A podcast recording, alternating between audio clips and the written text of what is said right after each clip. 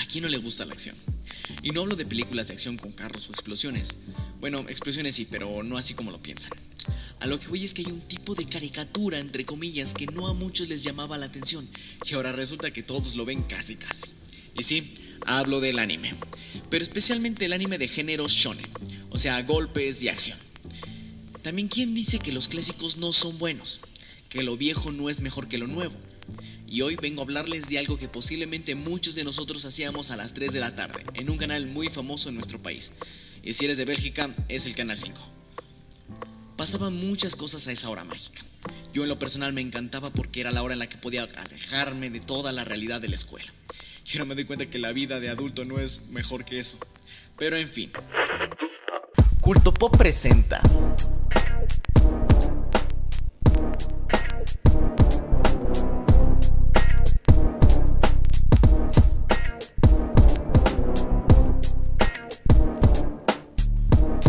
Clásicos.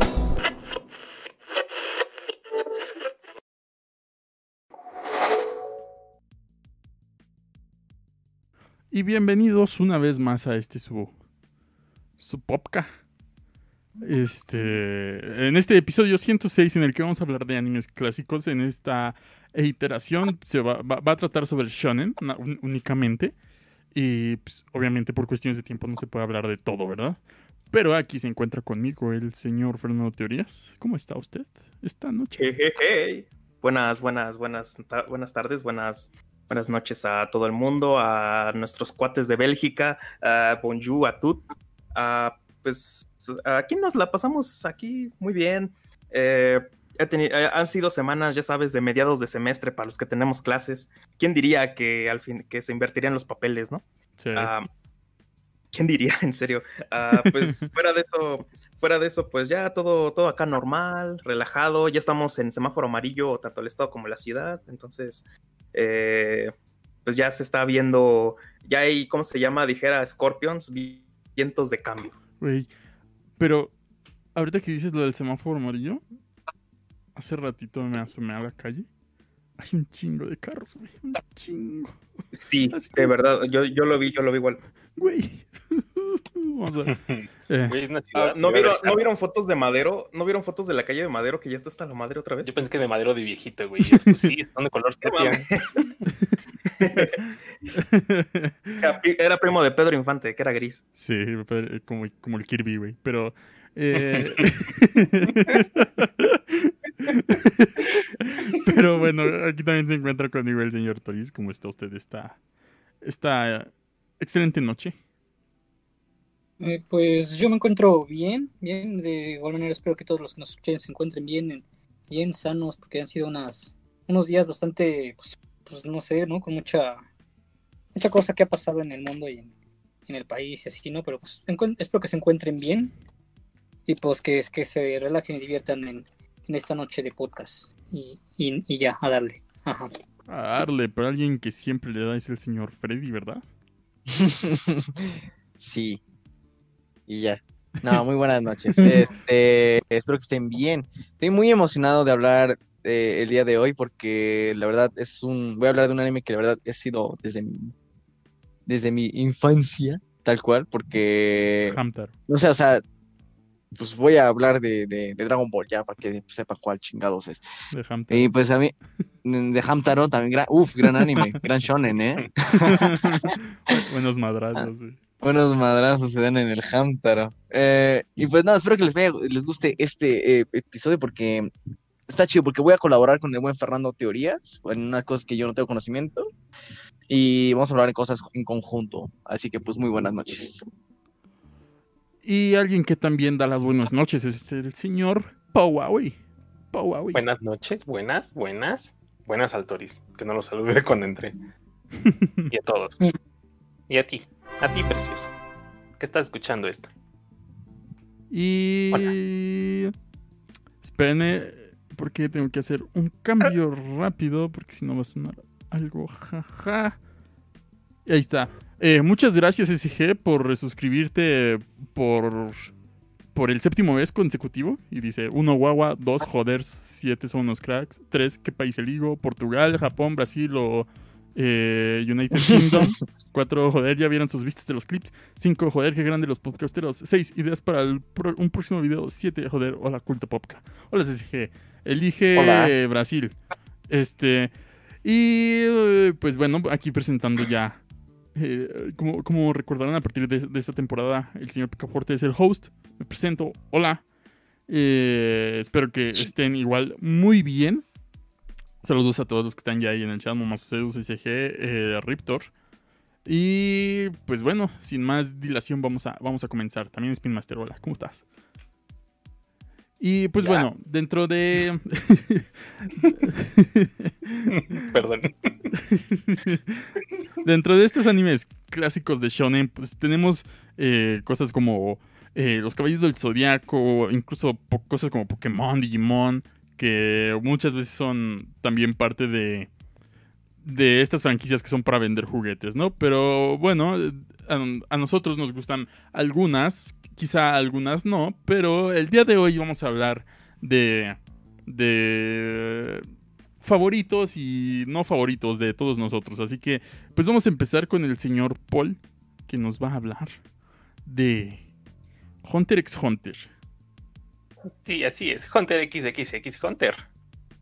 Bueno, pues, ¿qué decir? No les voy a dar un resumen algo rápido. Algo, como yo les dije desde hace rato, bastardo el resumen. Eh, Hunter x Hunter es un manga famosísimo de Yoshihiro Togashi que nos narra la historia de Gon Freaks, un joven con pelos parados que su meta en la vida es encontrar a su papá que se fue por cigarros. Bueno, más bien él quiere saber por qué lo abandonó de pequeño y quiere ser cazador como él. Eh, ¿Quién se metió? Eh, bueno, es, es, es Itos. Bueno, Hola, más bien él quiere saber por qué lo abandonó de pequeño y quiere ser cazador como él. Porque en este mundo ficticio existe el oficio de ser cazador, que son unos panas de una organización que se dedican a hacer trabajos de todo tipo, desde fungir como guaruras hasta hacer encargos de los más turbios. Todo esto acompañado de una buena paga y demás beneficios. Entonces la historia comienza en Isla Ballena, Isla Tu Mamá, eh, la isla donde Gon vive con una tipa llamada Nito, que no es su mamá, pero es a la que le encargaron cuidar a Gon desde bebé. ¿Quién, ¿Quién se lo encargó? Pues su pinche padre malparido un día llegó con ella y le dijo, cuídame el inútil este, porfas. Y pues el punto es que Gon abandona la isla en un barco para hacer el examen de cazador y cumplir su sueño. En ese barco se nos introducen a otros personajes importantes que son Leorio, que parece recursador de prepa, aunque es un adolescente de 14 como Gon, y quiere hacerse cazador para tener mucho dinero y poder pagarse la escuela de medicina porque de pequeño se nos dice que su mejor amigo murió por no tener los suficientes recursos para tratarlo. Y Kurapika, un güerito que busca ser cazador para asesinar a la organización criminal que masacró a todo su clan llamada el Genei Ryodan. Eh, les dicen las arañas en el anime. Y pues tienen varios filtros incluso antes de las pruebas para hacerse cazador, como un preexamen Comipems. La primera consta en no marearse en el barco que los llevaba a la otra isla, la segunda en responder un acertijo de mamá Coco, o sea, de una ancianita, y el tercero es salvar a unos chamacos, y ya. Después de eso ya llegan a la primera prueba como tal, donde conocen a un güey castroso que solo hace el examen para hacer que otros reprueben, y el personaje que extrañamente más aparece en los fanfics, que es el poderosísimo Killua Soldic, hijo de una familia de asesinos profesionales refachas. Y pues yo creo que ya están escuchando los cohetes, ¿no? De fondo. Un poco, sí. ¿Se escuchan o no? Poquito, poquito. Poquito, Pero- ¿qué importa? Le da, le da ambientación. Sí, dale.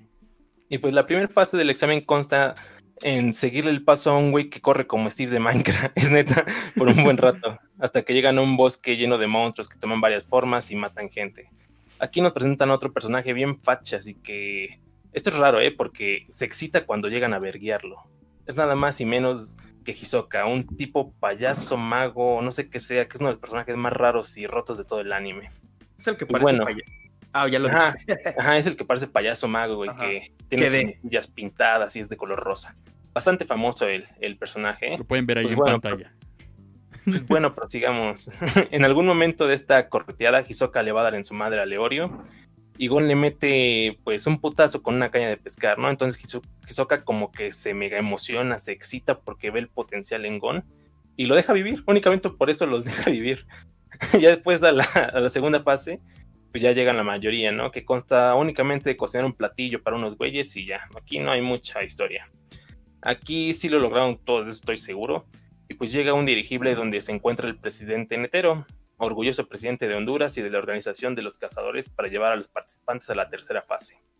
Eh, pues en el dirigible lo único importante a resaltar es que Netero juega un ratito con Kilo Aegon, pero pues nada más eso. Ya cuando aterrizan ponen a, los amigos en grupos de personajes que tienen que pasar una tipo dungeon con diferentes puzzles y enfrentamientos. Eh, no es, mucho, no es muy, muy, importante, mucha vergueada. Y pues después llegan a la cuarta fase que consiste en darles a todos una etiqueta con un número y soltarlos en una isla. Para pasar de fase tienen que juntar cierto puntaje que para no hacerles el cuento tan largo es, es de tratar de conservar tu etiqueta y conseguir la de alguien a quien te asignaron o conseguir muchas etiquetas aunque no sean de alguien que te hayan asignado para obtener suficiente puntaje para pasar. El pedo, mis panas, el pedo es que a Gon le toca quitar la etiqueta a Hisoka. Y pues se la llega a quitar cuando estaba entretenido en una pelea y sale corriendo, pero un güey que se parecía al chombo, no me acuerdo el nombre del personaje, lo intercepta y, le quita sus etiquetas al pobre Gon y hasta como lo deja mareado, como drogado. Pero ahí no acaba porque resulta que Hisoka va y se vergue al chombo y le regresa la etiqueta al Gon y también le regresa la etiqueta que le había robado a él. Entonces el Gon estaba como, pues ya le había dicho que estaba como, drogado. Y pues como que trata, como por su orgullo, le dice que le regresa su etiqueta a Hisoka porque le quiere ganar justamente. Y pues Hisoka le mete un estate quieto y le dice que cuando sea capaz de meterle un putazo así, que ese día le acepta la etiqueta. Y pues aquí igual nos muestran más enfrentamientos y lo grande que tiene la Tura del Kilua porque se llega a enfrentar con tres güeyes al mismo tiempo y les quita sus etiquetas, cosas así. Pero ya aquí viene el fin de este arco, amigos. La última fase consiste en peleas uno contra uno de eliminación. Cada concursante tenía dos chances de ganar, ya que si perdía una pelea tenía otra para poder recuperarse. Y pues uno aquí viene emocionado esperando ver una pelea bien épica del Gon. Y madres que se lo madran bien bastardo. Técnicamente Gon pasó esta prueba ya que el güey con el que estaba peleando, que se parece a Saitama por cierto, no quería matarlo, así que dejó ganarlo después de varios ratos golpeándolo y viendo que no se rendía. Luego le toca a Kilua que se enfrenta con un güey que tenía agujas en la cara y descubre que este güey rarito, cuando se quita las agujas de su rostro, va cambiando. Y se nos revela que se trata de Ilumi, el hermano mayor de Kilua. Entonces Kilua como que le empieza a entrar miedo y entra, queda como en un estado de shock y se rinde. Pues ya luego nos muestran la pelea de Kurapika, que a Kurapika le toca contra Hisoka, ¿eh? Pero Hisoka extrañamente se rinde porque estaban peleando y le susurra algo al oído y pues ahí se rinde Hisoka. Ya luego nos dicen que lo que le dijo era algo sobre información del Genei Ryodan. Entonces por eso también Kurapika lo acepta. Y a Leorio le tocaba contra un viejito, pero por alguna razón este Killua mata al viejito y Leorio pasa el examen, porque Leorio ni de pedo podía haber pasado ese examen. Ese güey es como el más pendejo de todo el anime. Pero bueno, pues al matar al viejito, Killua queda expulsado del examen del cazadores. Y pues ya Gon le dice a Lilumi, ah, eres retrolazo porque por tu culpa mi amigo no pasó el examen. Y de hecho hasta le rompe el brazo porque se enoja mucho con él. Y pues fin de este arco, pongan música triste para simular algún ending. Fernando, música triste de ending. No, muy triste. bueno, ya después eh, Gon con Curapicaporte y Leorio se van en busca de Kilua a su mansión gigante de asesinos, donde para entrar tienen que entrenar duro para abrir una puerta. Luego tienen que pasar por una mayordoma que se madre al Gon. E, este anime consta básicamente de que se madre al Gon. Siempre es eso, que se madre al Gon. Análogamente se muestra como uno de los hermanos de Kilua le está haciendo fanservice, dicen por ahí, con un látigo. Y sobre cómo Kilua se pone a hablar con su papá, que se llama Silva, para que lo deje ser cazador y el punto es que el padre acepta y Kilua se va con Gon. Ya reunidos, ya todo, Kurapika se va por su lado para conseguir trabajo y Leorio decide estudiar medicina en la VM. Y pues Gon le dice de compas a Kilua que le quiere le quiere regresar su etiqueta a Hisoka, así que Kilua le propone entrenar mientras ganan dinero viendo videos de Kawaii. no, no es cierto. Dice que hay un lugar llamado el Coliseo del Cielo, donde mientras más rounds ganan, más dinero también van juntando y siguen avanzando a más pisos. Porque imagínense que este coliseo es como de, ah, el primer piso son peleadores medio pendejos. Eh, si ganas, te dan suficiente dinero para comprar un refresco. Pero ya si ganas mucho, te mandan al siguiente piso donde ya sube el nivel de dificultad, pero también sube la paga. Y así van subiendo. Así tipo, tipo escalera de mercadotecnia de Herbalife.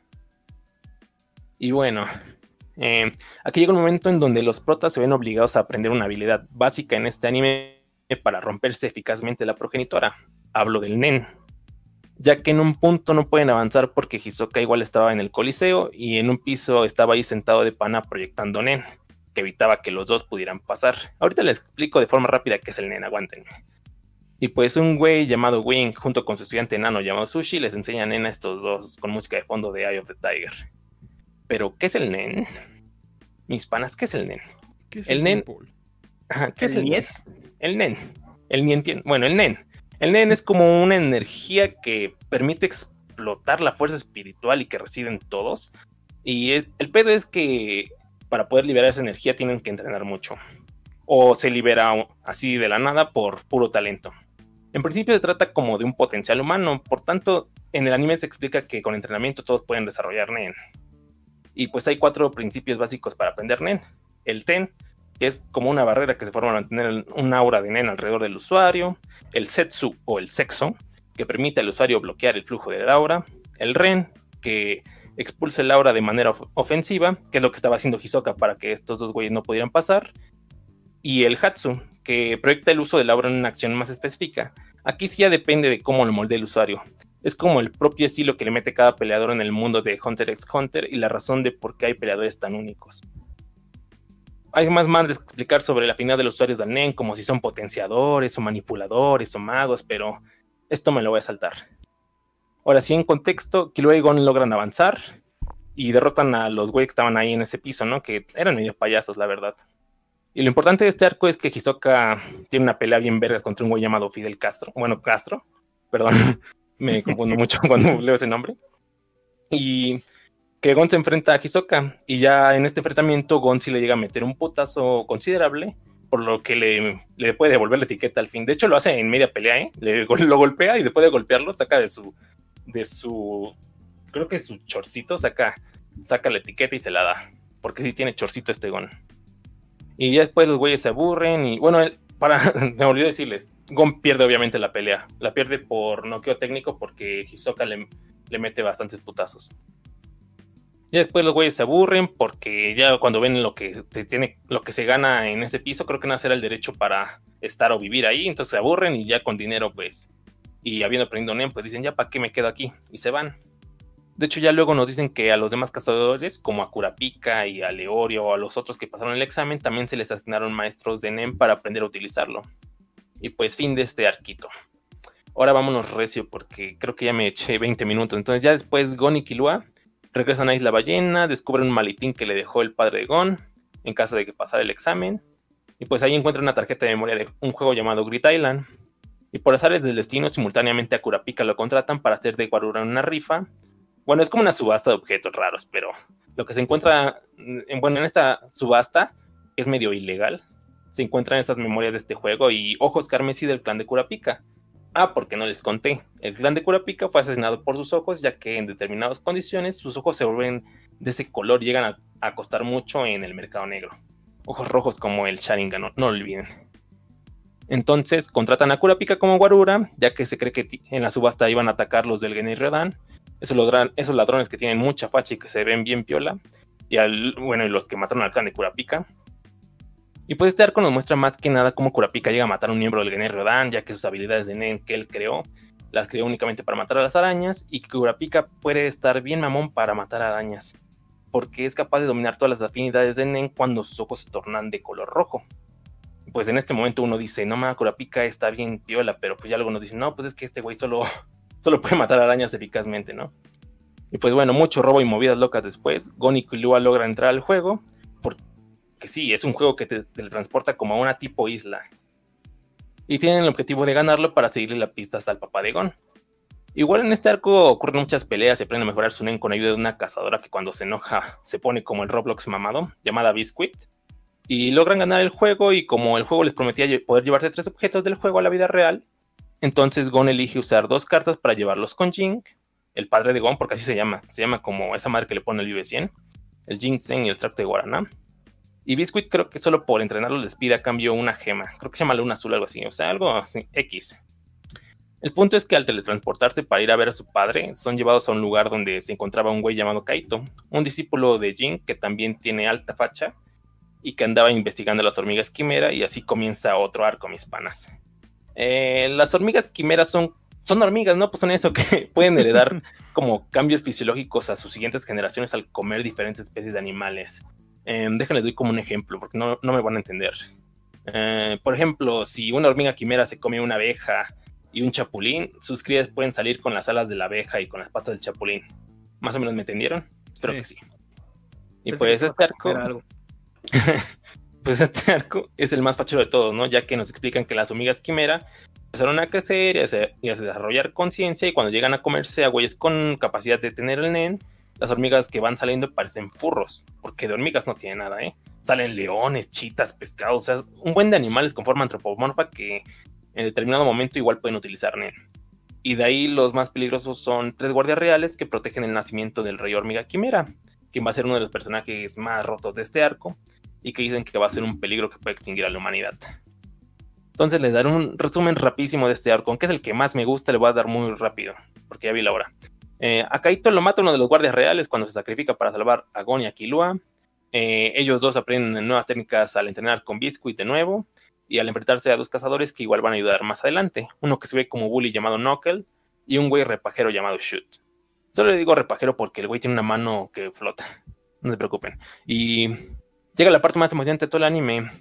La entrada al castillo del rey Quimera. Porque el mamón cuando nació a los pocos días se hizo con un castillo de un, de un gobernador que estaba por ahí. Y pues lo interesante es cómo muestran la evolución del rey que se, que se llama Merueme, por cierto. Porque al principio pasaba sus días como que retando jugadores de ajedrez o de otros juegos de mesa. Y llega un momento en el que llega una niña ciega que juega shogi, que es como este ajedrez más complejo de que juegan los asiáticos. Y le gana y el rey no le puede ganar. O sea, a pesar de que el güey se pasaba leyendo el día de sobre estrategia y cosas así, no le puede ganar. Entonces como que le, le, le da como respeto, como que le gana afecto y respeto a la morra.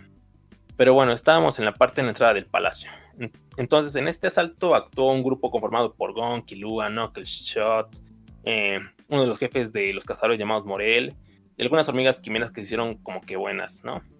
Y otro grupo de asalto que ataca desde el cielo en- encima de un dragón de Nen conformado por el presidente Netero y Xenosoldic. Esta escena está bien fachera, ¿eh? Eh, Xenosoldic es el abuelo de Killua y pues obviamente Netero para llevarlo ahí tiene que pagarle porque son asesinos, como les digo. Entonces los asesinos solo se mueven con dinero. Y pues las peleas de este arco están bien violas, ¿eh? Mejor véanlas porque igual resumirlas es mucho pedo. Eh, les contaré lo, lo importante. El presidente muere peleando contra Meruem, pero logra explotar la zona donde estaban peleando, dejando mierda al rey y haciendo que sus dos guardias vayan a tratar de rescatarlo. Y otro guardia real muere porque Gon se emputó con ella, porque es de hecho una necochica llamada Pitou, que le prometió que iba a revivir a Kaito si le daba chance de curarse a ella y a la, esta niña a la que le ganó efecto el rey, porque se lastimó durante la entrada de los cazadores y el rey le había dado la orden a Pitou de que curara a esta chica. Entonces, pues Pitou le- al final le dice, perdón, bro, te tengo que matar y no reviviré a Kaito.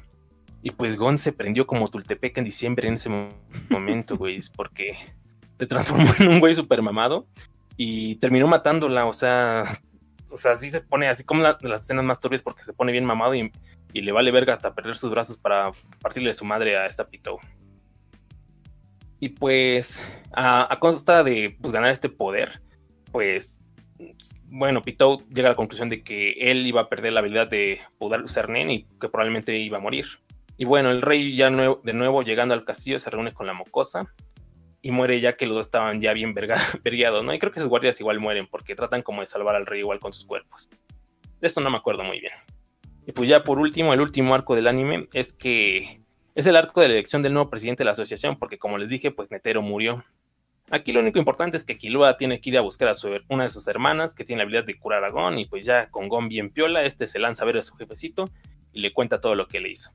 Y fin, fin bastardo, fin y ya. Me, pues le voy a contar un, un poquito de lo que me gusta del anime, ¿no? Un anime viejito, pues no puede faltar un narrador que, que te cuenta lo que están sintiendo los personajes, que en un determinado momento todo se pone como en stop motion y empieza a, describir un chingo de cosas con, con elegancia. ¿eh? Este, los narradores de este, de este anime me gustan bastante, el narrador más que nada. Y pues, ¿qué les puedo decir? no El manga ha estado en pausa en, en constantes veces desde el 2006 y pues sigue así a pesar de haber sido lanzado en el 98. De hecho, ahori- ahorita le estaba platicando a este Fernando que yo estaba emputado porque en 2016 le volvieron a entrar las ganas al Togashi del manga y unos meses después se quedó en pausa. Y pues así sigue. ¿eh? El manga no creo que su final vaya a salir pronto. Pues yo, yo, al menos este resumen que les dije era de la segunda adaptación que se hizo del anime, que fue en 2011, pero también hay una más viejita que a lo mejor muchos de ustedes llegaron a ver, que fue el 99 y pues que hasta fue doblada al español latino. Y pues nada, les quería decir que los exámenes de cazadores fueron los que se basaron para hacer los exámenes Chunin en Naruto. ¿A poco no, mi Fernando Teorías? pues sí, el, como, te decía hace rato que el, ¿cómo se llama? Masashi Kishimoto, quien es el autor de Naruto, se está, creció viendo estas obras, se hicieron muy a la par de cuando él estaba empezando con, con el manga, entonces Hunter x Hunter salió muy a la par de Naruto, salieron como ya estaba, ya estaba, ya estaba como medio a, a, la mitad cuando estaba empezando Naruto. Y también este vato pues se inspiró mucho en Yu Yu Hakusho, que también es obra de Togashi, que es donde digo que también tienen un, tienen un arco de un torneo, que aquí es el torneo oscuro, que así en pocas palabras voy a hablar de Yu Yu Hakusho tantito. Eh, en pocas palabras pues hay un protagonista que se llama eh, Yusuke Urameshi, eh, este vato pues es como el típico pandillero de japonés, así de las, ya sabes, de estos, así de estos pandilleros japoneses, no yakuzas, pero sí de las escuelas, que siempre andan con sus uniformes que parecen trajes. y pues siempre se la pasa dando, dándose madrazos con la gente, es como un peleador por excelencia. Esto es muy shonen, esto es demasiado shonen, no hay nada así más profundo. Y el vato pues resulta que se muere y se muere atropellado porque salva a un niño y como nadie se esperaba eso, resulta que está como en el, en el limbo y de ahí lo rescata, de ahí lo rescatan para que se vuelva como un detective fantasma y ande ahí dándose madrazos con los fantasmas que llegan del, del inframundo para que andan molestando a la gente y todo eso. Esa es la trama básicamente. De ahí surgen torneos, torneos así de peleas también de este tipo de detectives. De hecho, suena como, o sea, por lo que Paul cuenta, eh, Hunter x Hunter es como un Yu Yu Hakusho, como, pero al, refinado, refinado, si le damos, si le damos la palabra. señores. Ajá. A mí me gusta mucho por la estética noventera, sobre todo, sobre todo porque a mí me compran, a mí me compran con buenos openings y este y esta cosa tenía un muy buen opening y muy buen ending. entonces de ahí pues de ahí ya pasé a ver un poco la historia y es una historia muy entretenida. Eh, como buen anime noventero, pues eh, tiene la ventaja de que fue doblado totalmente al español. Al español latino, de este que. De esta época en la que como que salían muchas cosas dobladas al español, ahorita ya no tanto, y cuando lo hacen es un doblaje tipo My Hero Academia, bien horrible. El, eh, doblaje de My Hero Academia está. Y no estoy hablando del de las películas, estoy hablando del que sacaron en en Funimation, güey, escuchan, escúchenlo. Es, hay... horrible. sí, sí, sí. Eh, hay, hay fan, o sea, ¿cómo se llama? Hay fan, ¿cómo se llama? Fandub. No, fandub no. Sí, sí, es fandub. Eh, ok, ok.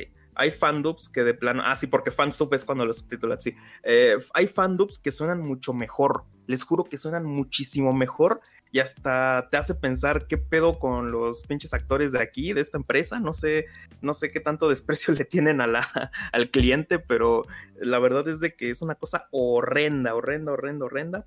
Pero antes, pues antes, antes lo que sí pasaba es que si nos encontrábamos con, con, un doblaje que ni siquiera lo discutías tanto. Yo creo que ahorita también somos más duros con ellos porque estamos, estamos como en una cultura del doblaje más cabrona. Y pues, ajá, de hecho eso me recuerda algo que dice el Sailor Mars, así, México aún le sabrá el anime. Eh, o sea, México, México le sabrá al anime. Yo creo que en realidad es una cosa estamos muy lejos del mercado gringo que hace análisis bien cabrones, nada más sale, sale una pequeñita cosa en la Shonen Jump y ya andan haciendo análisis súper cabrones, pero la verdad yo creo que por ahí vamos, por ahí vamos. Y regresando a esta cuestión, esta cuestión, pues en los años 2000 era como, ah, me entregan todo el producto ya hecho. ¡Ay, qué es eso! ah, nomás son los camotes. Odio los, odio, odio el río de los camotes, como ya llegué, bastardos, y empieza así a sonar su, esta, esta cosota de, bueno, yo antes pensaba que era un silbato, pero resulta que es la propia presión de su vapor. Pero bueno, regresando al doblaje, eh, está, está bastante bueno, está bastante bueno. Y por lo que Paul cuenta, yo solo creo que es una. Es como. ¿Cómo decirlo? Pues es una versión. Es un preámbulo de lo que acabaría siendo en Hunter x Hunter.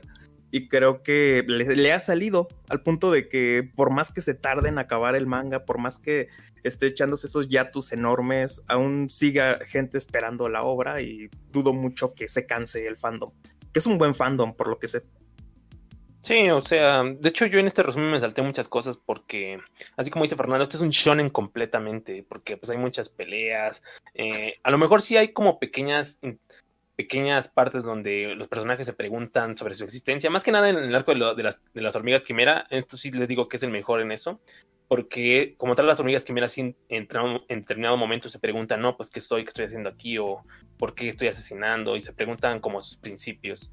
Por eso digo que es el mejor arco que tiene Hunter x Hunter. Y pues lo bueno que tiene es que no se centra únicamente. Bueno, aunque el objetivo simplemente es encontrar al papá de Gon, hay muchos arcos, mini arquitos que valen mucho la pena y que quedaron muy fachas. Y pues yo creo que aquí en este resumen lo que no me gustó, que yo lo acabo de dar, es que no, no hice mucho énfasis en las arañas, en el Genei Ryodan. Y es como, bueno, tienen como de las historias más interesantes. De hecho, hasta hay una película que únicamente narra cómo murió uno de los integrantes de, de este del Genei Ryodan. Pues es bastante interesante cómo se van desarrollando también los personajes de, de este grupo criminal que en determinado momento empiezas, eh, llegas a empatizar con ellos, no porque sean tan buena gente, más bien porque se ven refachas como en cualquier shonen. Y pues nada más decir que este, anime, este anime manga fue, bueno, inspiró a muchos otros animes, ¿no? Ya dijimos lo del examen Chunin, eh, los ojos del Kurapika. Eh, también últimamente, si, ya vieron Shingeki no Kyojin, el de los titanes, en el Genei Ryodan hay un enano que se parece muchísimo a Levi, al Capitán Levi. Técnicamente es todo lo de Levi, toda su personalidad. Y pues yo creo que se basaron mucho en él para, para hacer, hacer a Levi en este anime. Entonces, pues, buen pilar para los nuevos animes que salieron hoy en día. Pues hasta aquí mi reporte. Pues muchas gracias, señor Paul. Muy buen reporte. Yo la verdad solo vi hasta, solo vi el primer arco, el del examen. y lo abandoné no porque estuviera malo, nada más porque dije, bueno, creo que fue suficiente, ya entendí de qué va este pedo. Adiós. Eh, pero sí está bastante bueno. Pero ahora vamos con, con un anime tan importante para nuestra región. que básicamente es eh, cultura de México. de hecho, de hecho sí. Porque está muy intensa la gente con este anime y, claro, estoy hablando de Hamtaro. No, no es cierto. Hamtaro. Hamtaro tiene tres arcos especiales en donde el, el hámster principal se transforma en Super Saiyajin, güey. Y la muerte de Hamtaro, no, brutal. Bueno, pero ya. Fuera, fuera, fuera, de la broma, vamos con el señor Alfredi, que nos va a hablar de. pero primero vamos con el señor Fernando Teorías, que nos va a platicar eh, un poco de, el Dragon, de Dragon Ball, porque vamos a hablar de Dragon Ball Dragon Ball Z y Dragon Ball GT, que son como, son los son los antiguos, ¿no? Porque el Super ya es algo de nuestra gente, es algo de este tiempo y ese lo hablaremos después.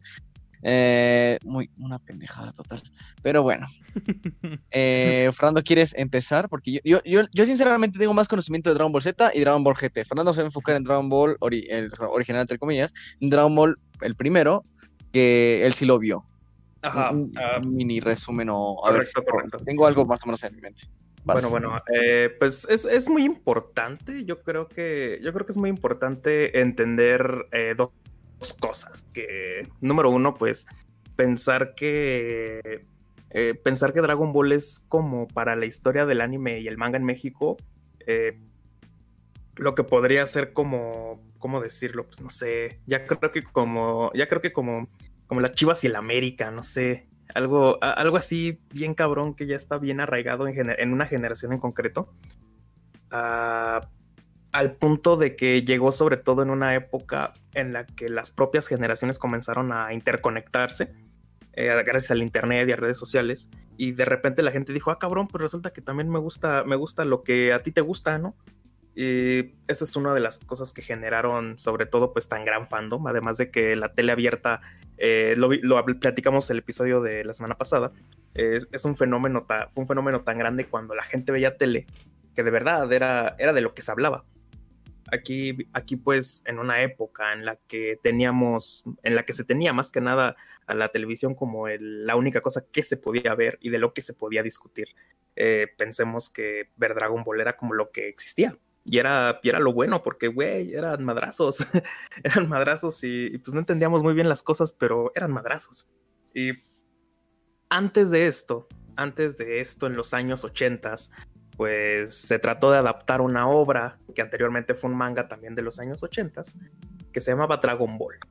Y esto es más que nada una obra de Akira Toriyama, un vato que ya hacía muchas cosas de manga desde antes y sobre todo hacía obras, obras como de, de tinte tecnológico fantástico, pero con, un, con unos diseños un poquito más amables, más redondos.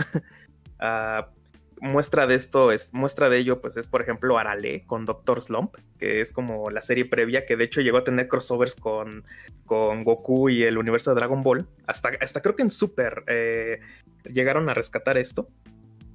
Un poco, Ajá, sí. Y es muy importante porque, bueno, es que en Super sí tiene sus cosas, Freddy, yo creo que sí. Porque rescata algunas cosas de, ¿cómo se llama? Algunas otras obras de, de Akira Toriyama, como, Ajá, como hace pequeñas referencias, muchas cosas. Ajá.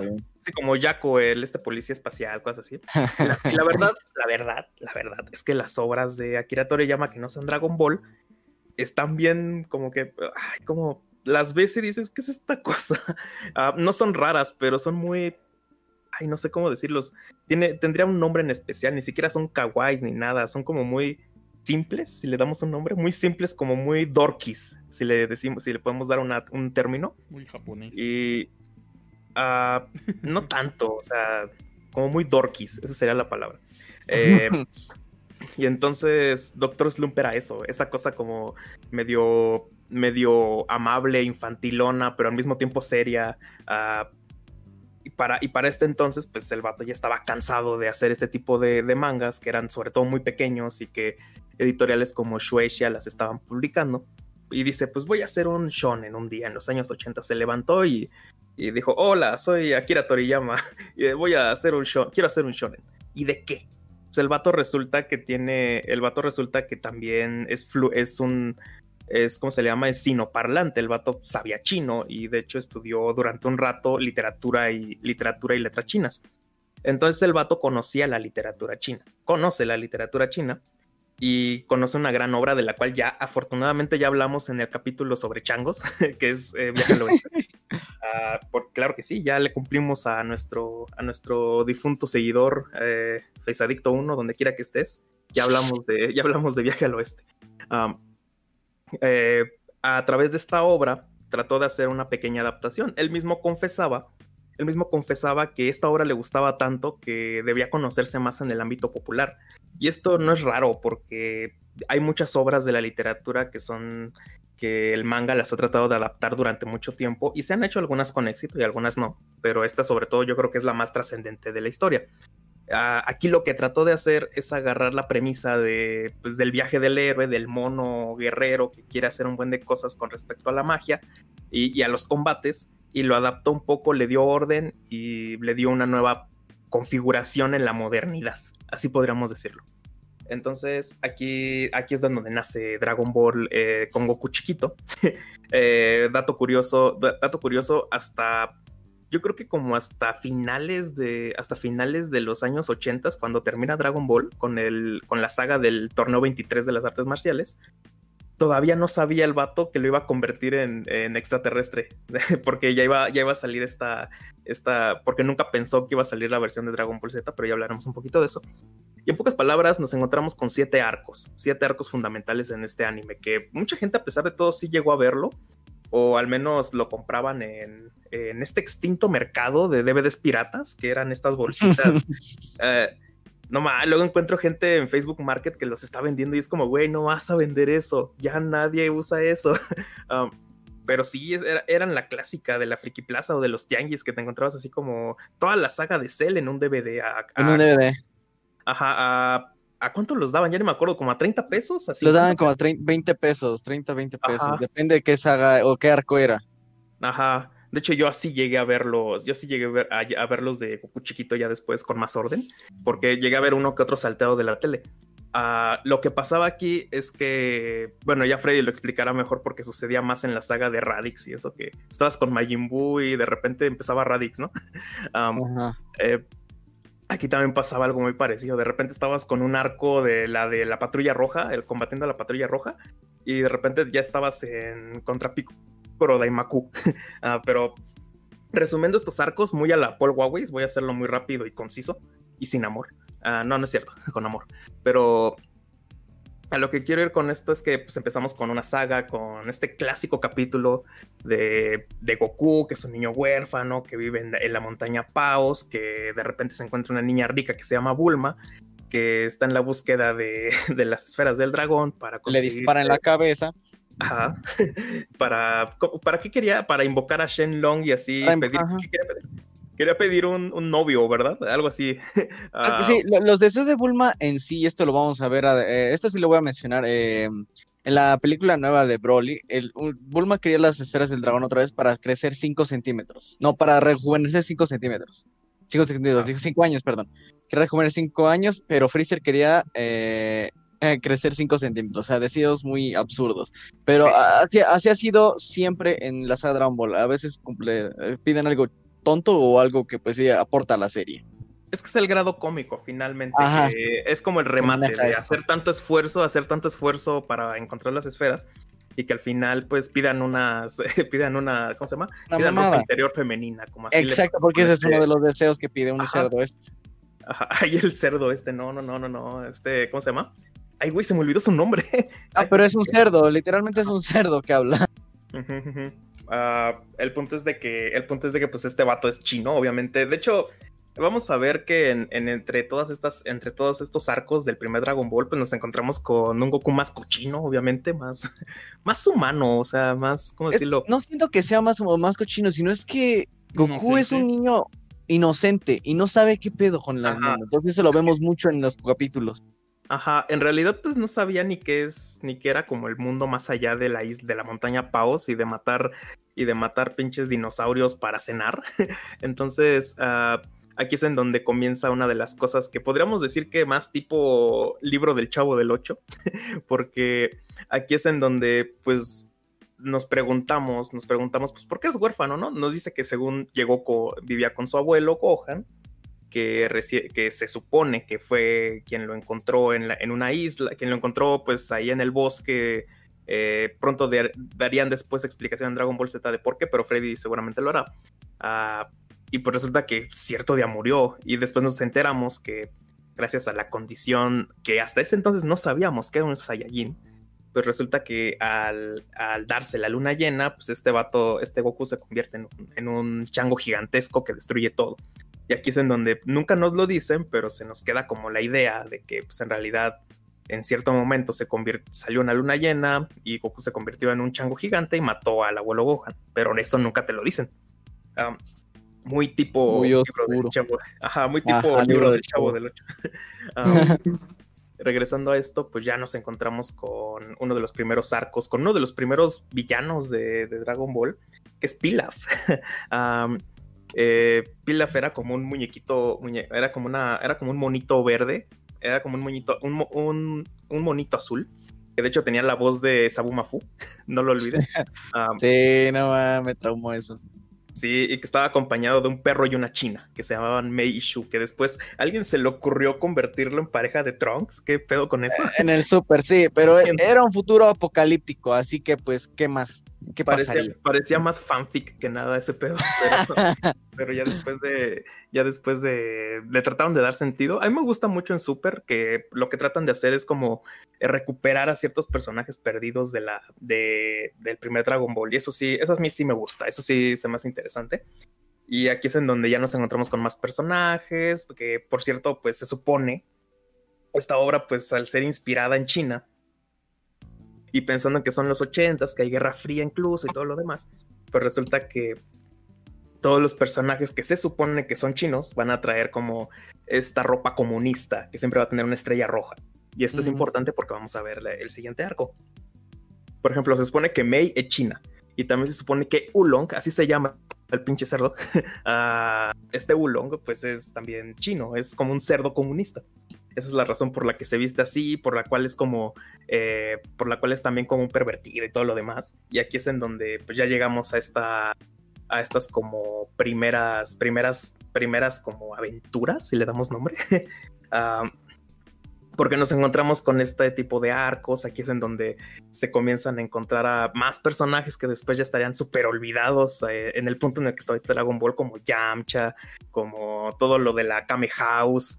Ah, esto, esto es pues así, esto es como donde se comienzan a configurar y aquí es en donde entendemos de alguna manera también la, la tecnología de las cápsulas, aquí es donde te, te explican todo esto y después nos metemos con cosas más mágicas en donde en donde pues resulta que resulta que van a robar como tesoros en, en palacios y ahí conocen a Oxatán, que resulta ser el padre de Milk, que, que, que, qué bien hicieron los del doblaje latino en no conservar el nombre original de Milk, solo diré eso.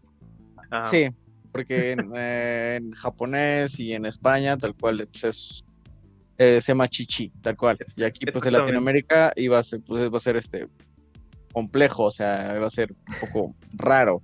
Entonces, pues dijeron, pues llamarle Milk. Así se mantuvo. Y aquí sobre todo pues nos encontramos con ese aspecto fantástico, con este aspecto, este aspecto pues de, literalmente la canción lo decía, vamos a buscar las esferas del dragón. Vamos a, gran canción, ¿eh? Ajá, sí, yo, yo creo que es de los, bueno, ya lo discutiremos luego, pero eh, es, un, es, un, gran opening a mi gusto, este, eh, doblado en el idioma que sea. Eh, pero el mejor es el de Dragon Ball GT, aunque ni siquiera era canon. Pero eso ya lo veremos contigo. F, Después sí. de esto, pues nos encontramos con que también en las artes marciales existen torneos en los cuales así es como la gente que se dedica a los potazos gana dinero. Y aquí es en donde entramos al 21, al 21 eh, torneo de las artes marciales. Aquí es en donde eh, se forma Goku junto con un, ¿cómo se llama? un monje Shaolin que todo el mundo no, que nadie quiere, llamado Krillin, que estaba pues bien chiquito y tenía voz de, eh, tenía voz de morra, cierto, en ese momento. Que Goku. Su, su, actor de su actriz de voz es la que murió apenas, ¿no? Mm, de Krillin no, la que murió no. apenas es la que hace la voz de Jessie de Pokémon. Ah, ya, ya, ya, ya, ya, ya. Ok, ok, ok. Uh, pero bueno, regresando, regresando a esto, pues ya nos encontramos también con conflictos militares, con la saga de la Patrulla Roja. Aquí es donde nos encontramos como con los primeros antagonistas que dices, ah, no ma, se sentían, o sea, se sentían cabrones vatos que, o sea, pensemos en este punto que aún las armas serían en Dragon Ball, hagan de cuenta esto. Aún, aún, un, aún un balazo te podía matar. y aquí es en donde llegan gente como, no sé, el, el, comandante Blue, Tao Pai Pai. Y ahí es en donde comienzas a ver que los combates comienzan a elevarse cuando Tao Pai Pai mata al general Blue de un lengüetazo en la, en la cabeza. Entonces aquí es cuando ya comienza a ponerse más extraño. Hay otra saga que es del Palacio de, Uran de Uranai Baba, que es la hermana de, Roshi.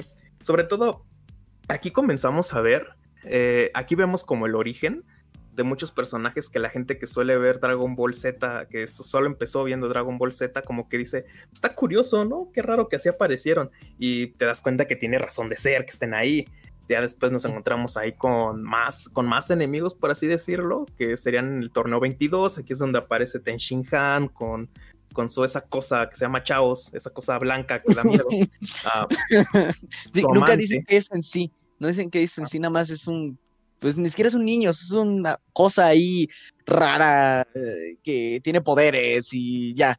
Así todo, la mayoría de las cosas sí son Dragon Ball. Ajá, su amante, su amante hecho de mecos, no sé, cualquier cosa. Um, eh, es una, es, eh, empiezan a introducirse, uh, comienzan a salir personajes que ya no veremos, ya no veremos como, como Marón, uh, como las, la, ay, no, no, no se llama Marón, ¿cómo se llama esta morra la que estornudaba y, y cambiaba de actitud? Ah, uh, no me acuerdo quién ah, era, porque está un poquito en el Z, pero la Marón es la, creo que es la, la, la primera pareja de Krillin que... Ajá, que no es canon ya, nunca fue canon. ¿No? ¿No sabía? No, mm -mm, eso no, eso le vamos a hablar después. No más, no más.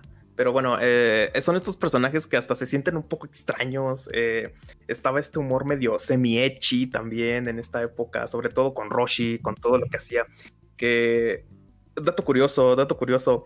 Eh, es, muy, es muy interesante pensar que Roshi creó, creó toda la serie del tropo del, del, maestro pervertido o del amigo pervertido al punto de que al punto de que se degeneró en, en algo más suave y terminó te- y terminaron existiendo personajes como como Brook de Pokémon.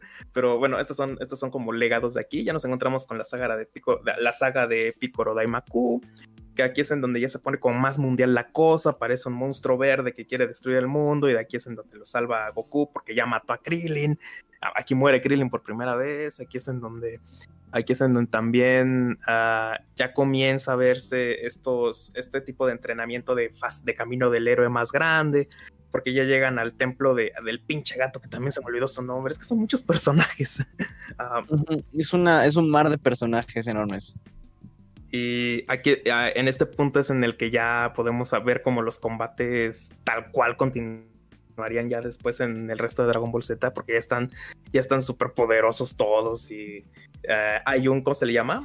Hay un, hay un, ay, olvidé el nombre de este término, pero cuando pasa mucho tiempo, ah, ah, pasan alrededor como de cinco años y ya nos encontramos con un Goku adulto que participa en el torneo 23 de las artes marciales Ahí mismo se encuentra con Milk y se casan. Aquí es en donde tienen otros combates más elevados.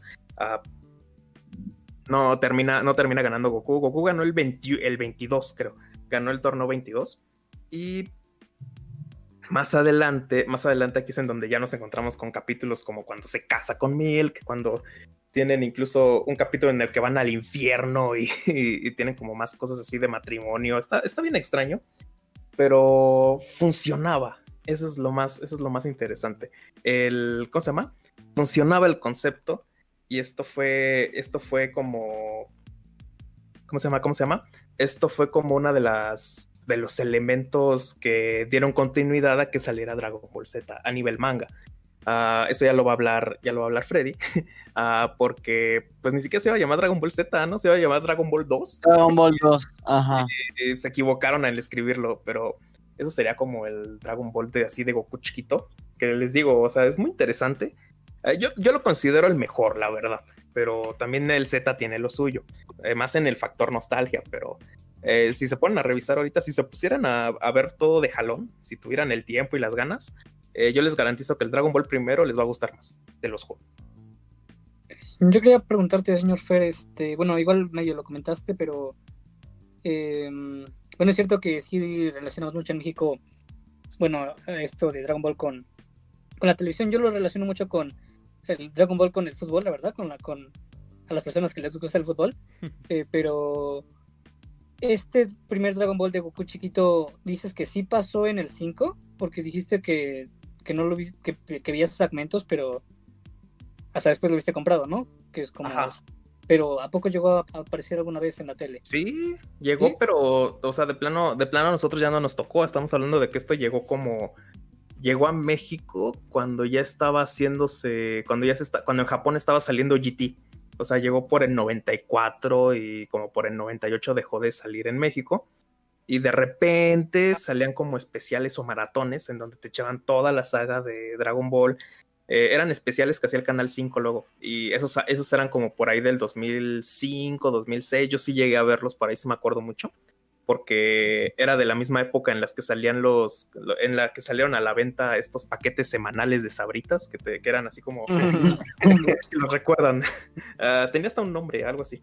Pero eh, no me acuerdo porque. Ajá. Aparte, pues, cuando salió eso, pues todavía ni nacíamos, Toris, no mames. Ajá, pero si siguió pasando el Z, ¿por qué no volvieron a pasar el primer Dragon Ball? Ah, el Z Porque el jaló más Z pegó bien cabrón aquí. Sí, pegó demasiado. Y entonces, ah, antes no era como que, antes no era como que llegaras a la página de Facebook de Canal 5 a spamear y decir, pasen Dragon Ball GT, por favor. Y después lo pasan y los ratings están súper bajos porque la gente lo sigue viendo en internet. Eh, o sea, antes, antes de eso, pues existían como los, los registros de, los registros de, ¿cómo se llama? De rating.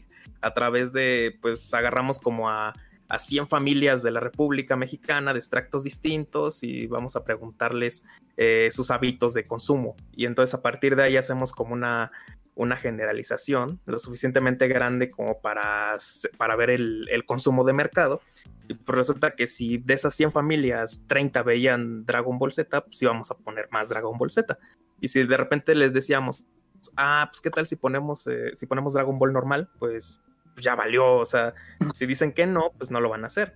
E- ese concepto dejó de hacerse, sobre todo porque la gente se volvió muy, la gente se volvió muy lista y de repente cuando algo les gustaba, modificaban esos hábitos. Entonces ya, ya no se pueden hacer encuestas tan honestas con tan poca gente. Así que ahora como que la televisión pública se dedica más a seguir un poco la tendencia de redes sociales y yo siento que también sigue siendo muy, una muy mala idea porque la gente que le pide a los canales que pasen cosas en... eh, eso es lo más cagado, se meten a Canal 5 y hay gente pidiendo que pasen High School XD. ¿Qué pedo, güey? No va a pasar eso. No, no va a salir en el 5 High School XD. Ah, De, de- Mucho chino. no, Para- va, no, no, no va a pasar, no va a pasar. Y No, no. Yo, me yo me sorprendería mucho eh, si tan solo sale Boku no Hero y tendría censura, y tendría un chingo de censura. eh, yo me lo imagino más en el 7, la verdad, pero este. Es que el Sí, 7 pero- ya se volvió más. Sí, cambiaron un tanto las cosas porque estaban pasando Sailor Moon en el 7 y, Sí, cierto. y Pokémon. siguen siendo dueños de, de ello finalmente. Eh, pero bueno, lo que me refiero, a lo que me refiero es que eh, un poco con respecto a lo que decía Toris, pues sí llegó a pasar en su momento. Yo me acuerdo muy bien, pero a veces era una, a veces era una cosa muy fea porque no sabías la continuidad de la historia. Porque a los, ¿cómo se le llama? A los, no sé si, no sé cómo se les llama en ese mundo de la tele, pero los que se dedicaban a poner los capítulos, de repente decían, ah, pues es que son como series distintas, ¿no? Entonces, ponte uno de Dragon Ball, ponte uno de Dragon Ball Z, ponte uno de Dragon Ball GT, y esos tres van a salir al mismo tiempo, entonces te salen tres capítulos de lo mismo, pero sin continuidad. Ah, es, es una mamada, y, y aprendes mejor a verlos en los DVDs piratas del Tianguis y ya te aprendes medio la historia. Pero bueno, ya, ya de ahí pasamos ya mejor a Dragon Ball Z. Espera, señor una historia de origen de CCG dice que él se hizo fan de Sailor Moon por las emisiones en el canal 7. Este, Tiene sentido. pero fue, Ahorita sale Supercampeones, creo, eh, en, en el 7. Sí, Simón también. Víctor dice yo quería Godzilla, pero no sé a qué se refiere. qué No se sé. refería. El gato Eh. Karin se llamaba el gato. el- Ah, sí, se llama Karin, Karin, sí, sí, sí. y- No sé, Freddy, si ya quieres empezar con Dragon Ball Z, ahí te... Va.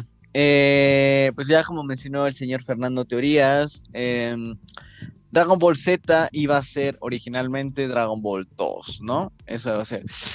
Em, igual hecho por Toei Animation, en, a partir, eh, adaptado desde el 26 de abril de 1989 hasta el 31 de enero de 1996. Es viejo, la neta. Es muy viejo. Pero creo que con mucho que ha salido tanto juegos, las series que la repiten como es las emisiones del 5, atrae mucho a, la, a, la, a las personas y no, la nostalgia y este conocimiento se ha pasado de pues tal cual de padre a hijo y así hasta la fecha, ¿no? A mí lo personal me encanta Dragon Ball Z. Me encanta Dragon Ball Z, siempre, eh, para mí es mi favorito Dragon Ball Z. yo, porque yo no he visto Dragon Ball, eh, Dragon Ball, pero yo crecí con Dragon Ball Z, con los juegos, etcétera. Pero vamos a lo que nos compete. La historia de Dragon Ball Z continúa cinco años más tarde del último acontecimiento de Dragon Ball. Em, Goku y Milk tienen un hijo llamado Gohan, lo he llamado así, pues igual por el abuelito de, Goku. Y deciden visitar a sus viejos amigos que Goku pues, los ghosteó por mucho tiempo. A Krillin, Bulma y la, la tortuga, que aparece la tortuga muy importante, y al maestro Roshi el cochino. De la nada llega alguien volando, de lo normal en Dragon Ball llega alguien volando de la nada un alienígena y se, llama- y se hace llamar Raiz, que dice que es hermano de Goku, que dice que Kakaroto, ven conmigo, no sé qué chingados, o sea, le- su nombre entre comillas real de Goku es Kakaroto, su nombre de Saiyajin, del planeta Vegeta donde pues donde radican los Como Saiyajin verdura. como verdura. E- Eso es algo curioso, o sea, todos, todos los nombres tal cual, como Kakaroto, Kakaroto es zanahoria, Raditz es rábano, Vegeta es este vegetal tal cual, o sea. No, Vegeta Gohan, es arroz o com- es arroz o Arroz, comida. Gohan es arroz, arroz o comida. Todos tienen nombres de, pues, de comida, ¿no? Excepto Milk. de Trunks, Milk. Eh, hay algo curioso. Vegeta tiene un hermano, eso no es canon tal cual, pero Vegeta tiene un hermano, se llama Table, y si juntas su nombre es Vegetable, o sea, vegetal. Ah, no más, sí es cierto. Eh, está chistoso eso, o sea, a mí me dio mucha risa. O sea, no es canon tal cual, aparece en, el- en un juego llamado Dragon Ball eh, ¿cómo se llama? No, el Ringing Blast. ¿Budokai Tenkaichi? No, no, no, no, no, el Ringing Blast 2 aparece ahí, es el único donde aparece ahí. Y también, curiosamente, en este juego es la única, es la única personaje donde Vegeta está super transformando Super Saiyajin 3. Nada más. Eso no es canon. Nada, es, nada en ese juego es canon. En sí. Eh, Raditz llega a la Tierra diciendo, no, pues vamos a restaurar el- los Saiyajines, la chingada, ven conmigo. Y Goku dice, él, yo no soy Kakaroto de la chingada. Entonces, lo que hace, que hace Raditz, eh, algo que debió hacer es irse, entender que su hermano no quiere, pero no, le secuestra al niño, secuestra a Gohan para hacer entender, hacer entrar en razón a Goku. Eh, pues Raditz en sí es muy poderoso, más poderoso que Goku, mucho. Así que pues decide, para combatirlo tiene que perder su orgullo y pedirle ayuda a su enemigo de la serie anterior, que es Piccolo. Eh, pues estos dos pelean, Goku se sacrifica para salvar a la Tierra, pero Raditz dijo que dos, ma- dos Saiyajines más van a llegar a la Tierra porque pues, quieren dominar, ¿no? Quieren dominar la pinche Tierra porque se enteraron de las esferas del dragón. Que las esferas del dragón es el centro de, para que toda esta perra serie, se mueva. Todo. Y pues, total, eh, Goku, ya muerto, se va a entrenar al más allá, allá con este... Ka- ¿Era Kaiosama. Con Kaiosama, porque Kamisama es el dios de la tierra. Ah, pero Con está todo Kaiosama. el pedo de la, del camino de la serpiente. Ah, es que, es que eh, eso es entre sí y no relleno, porque hay mu- en sí sí hay relleno, pero yo siento que el relleno de aquí de Dragon Ball Z es disfrutable. O sea, no sé, a mí me gusta, no lo siento como, bueno, yo en ese tiempo no sabía que era pinches relleno, Ajá. ¿no? Yo divertía, yo me, yo lo veía y me reía, Entonces, este, está todo este arco tal cual de, o sea, este, bueno, está dividido en, en sagas. Esta es la saga de los Saiyajin, así se divide tal cual, se conoce, esta es la saga de los Saiyajin. Goku, tras, después de ser asesinado tal cual por Piccolo, porque pues esa fue la táctica, está yendo el camino de la serpiente, que es enorme, enorme. Ya de seguro han visto memes de cual que el, el transbordo de Atlalilco es igual que el camino de la serpiente, ¿no? Cosas así, porque es larguísimo, o sea, hay como unos ocho capítulos que Goku está en el camino de la serpiente. Mientras que los Saiyajin están ya llegando a la Tierra, que es Nappa y es Vegeta. Eh, ya después Piccolo entrena a Gohan, eh, dejando, o sea, la manera de entrenarlo es dejándolo en el bosque para que aprenda de la vida salvaje. Y pues sí, aprende el cabrón, es súper fuerte, porque Raditz con un dispositivo que tiene el radar de, de los Saiyajines dice que no mames, este güey es muy fuerte, entonces por eso quiere aparte llevárselo, porque eh, lo necesita, ¿no? Para, porque la combinación entre humano y Saiyajin resulta ser muy fuerte. O sea, es una evolución, por así decirlo. Total, que Goku llega al planeta de este Kaiosama y el entrenamiento no es muy común, que digamos, porque su entrenamiento, aparte que la tierra de Kai, Kaiosama, la gravedad ahí está aumentada 10 veces. Lo que le pide Kaiosama es, bueno, primero que nada, para que lo pueda entrenar, tiene que hacerlo reír, ¿no? Tiene que contarle un chiste, o sea, muy, muy cagado. O sea, este, esta, como dice Fernando hace, hace un- unos momentos, dijo que pues está este esta estrategia de, de lo cómico, ¿no? Porque aquí vemos mucha comedia, pero sí hay cosas muy serias, pero más que nada hay comedia. Eh, pues ahí entrena, tiene que atrapar a un insecto, tiene que, no, tiene que atrapar a un mono y tiene que matar a un insecto, ¿no? Así entrena y ya pues aprende el, el Kaioken, ¿no? Eh, su técnica, que ya después va lo van a revivir, creo que sí lo reviven con las esferas del dragón, no, no tengo muy bien el dato, pero regresa a la Tierra porque ya llegan los Saiyajin, ¿no? O sea, que antes de que llegue Goku, porque Goku siempre llega tarde, el cabrón siempre llega tarde, el hijo de su Pink Floyd llega tarde, llegan los Saiyajines a la Tierra y matan a todos sus amigos de Goku, tal cual. Y Piccolo pues se sacrifica por el Gohan porque pues le tuvo afecto y cariño porque era una persona muy especial para él, porque Gohan y Piccolo tienen una relación muy, muy chida, o sea, y es su, eh, en sí Piccolo es papá de Gohan porque Goku es un padre terrible, se muere que- cada rato y no lo cuida. Jamás. Es que ahí está la cosa, es un, es uno, es un horrendo personaje si lo pensamos tantito. Goku es un horrendo realidad- personaje, sí. Ajá, Es en horrible. realidad, eh, eh, creo que ya es hasta, es hasta, me- es hasta del conocimiento popular que el verdadero per- personaje chido, el que podemos decir que sí tiene un crecimiento, de, un desarrollo, es Vegeta. Es O sea, en, Vegeta. re- en realidad pues, es el mejor de, es el mejor personaje en Dragon Ball, si lo pensamos. Y Goku es como nada más el power up, más el power up, y pues el protagonista como también tonto, pero noble. ah, y pues esa, esa construcción se va a ver a cada rato súper exponenciada, pero Sí. por eso, por eso a mucha gente le está dando gusto que en Dragon Ball Super ahorita, ya como que a Vegeta le están dando medio protagonista, medio protagonismo por fin. De hecho, en la película de la resurrección de Freezer tiene más protagonismo, un poquito más Vegeta. Pero pues igual, eh, eso es cierto, o sea, eso es cierto. Goku es un personaje terrible. Es un mal padre, mal esposo, mal abuelo también. Y pues lo único que le importa a este cabrón es él mismo. Quiero ser más fuerte que, que- que ese pendejo que está ahí, que está peleando conmigo. Mm, vaya, mató a mi familia. Creo que voy a ser mi amigo de él. Porque Goku siempre hace amigo de todos. Le vale madre. todo shonen. Todo Ah, shonen. Ajá, te quiere partir la madre y pues te vuelves tu compa después, ¿no? Es igual, que, igual aquí en Latinoamérica, ¿no? El punto aquí no es ese. El punto es. eh, bueno, Goku llega. Bueno, después de que, pues, los pinches Saibamans, que los Saibamans son monstruos que crecen desde la tierra, que los trae Nappa, y pues mata. Aquí está la escena muy típica de Yamcha tirado en el suelo, ¿no? Que todos conocemos. O sea, aquí está Yamcha tirado, que según. No. Yamcha es bien débil. A- Aquí yo tengo un, un punto de debate, porque Yamcha, Ten Shinhan y todo, y Krillin, si te pones a pensar, son los humanos, o sea, humanos, no, no alienígenas, son los humanos más fuertes de toda la Tierra.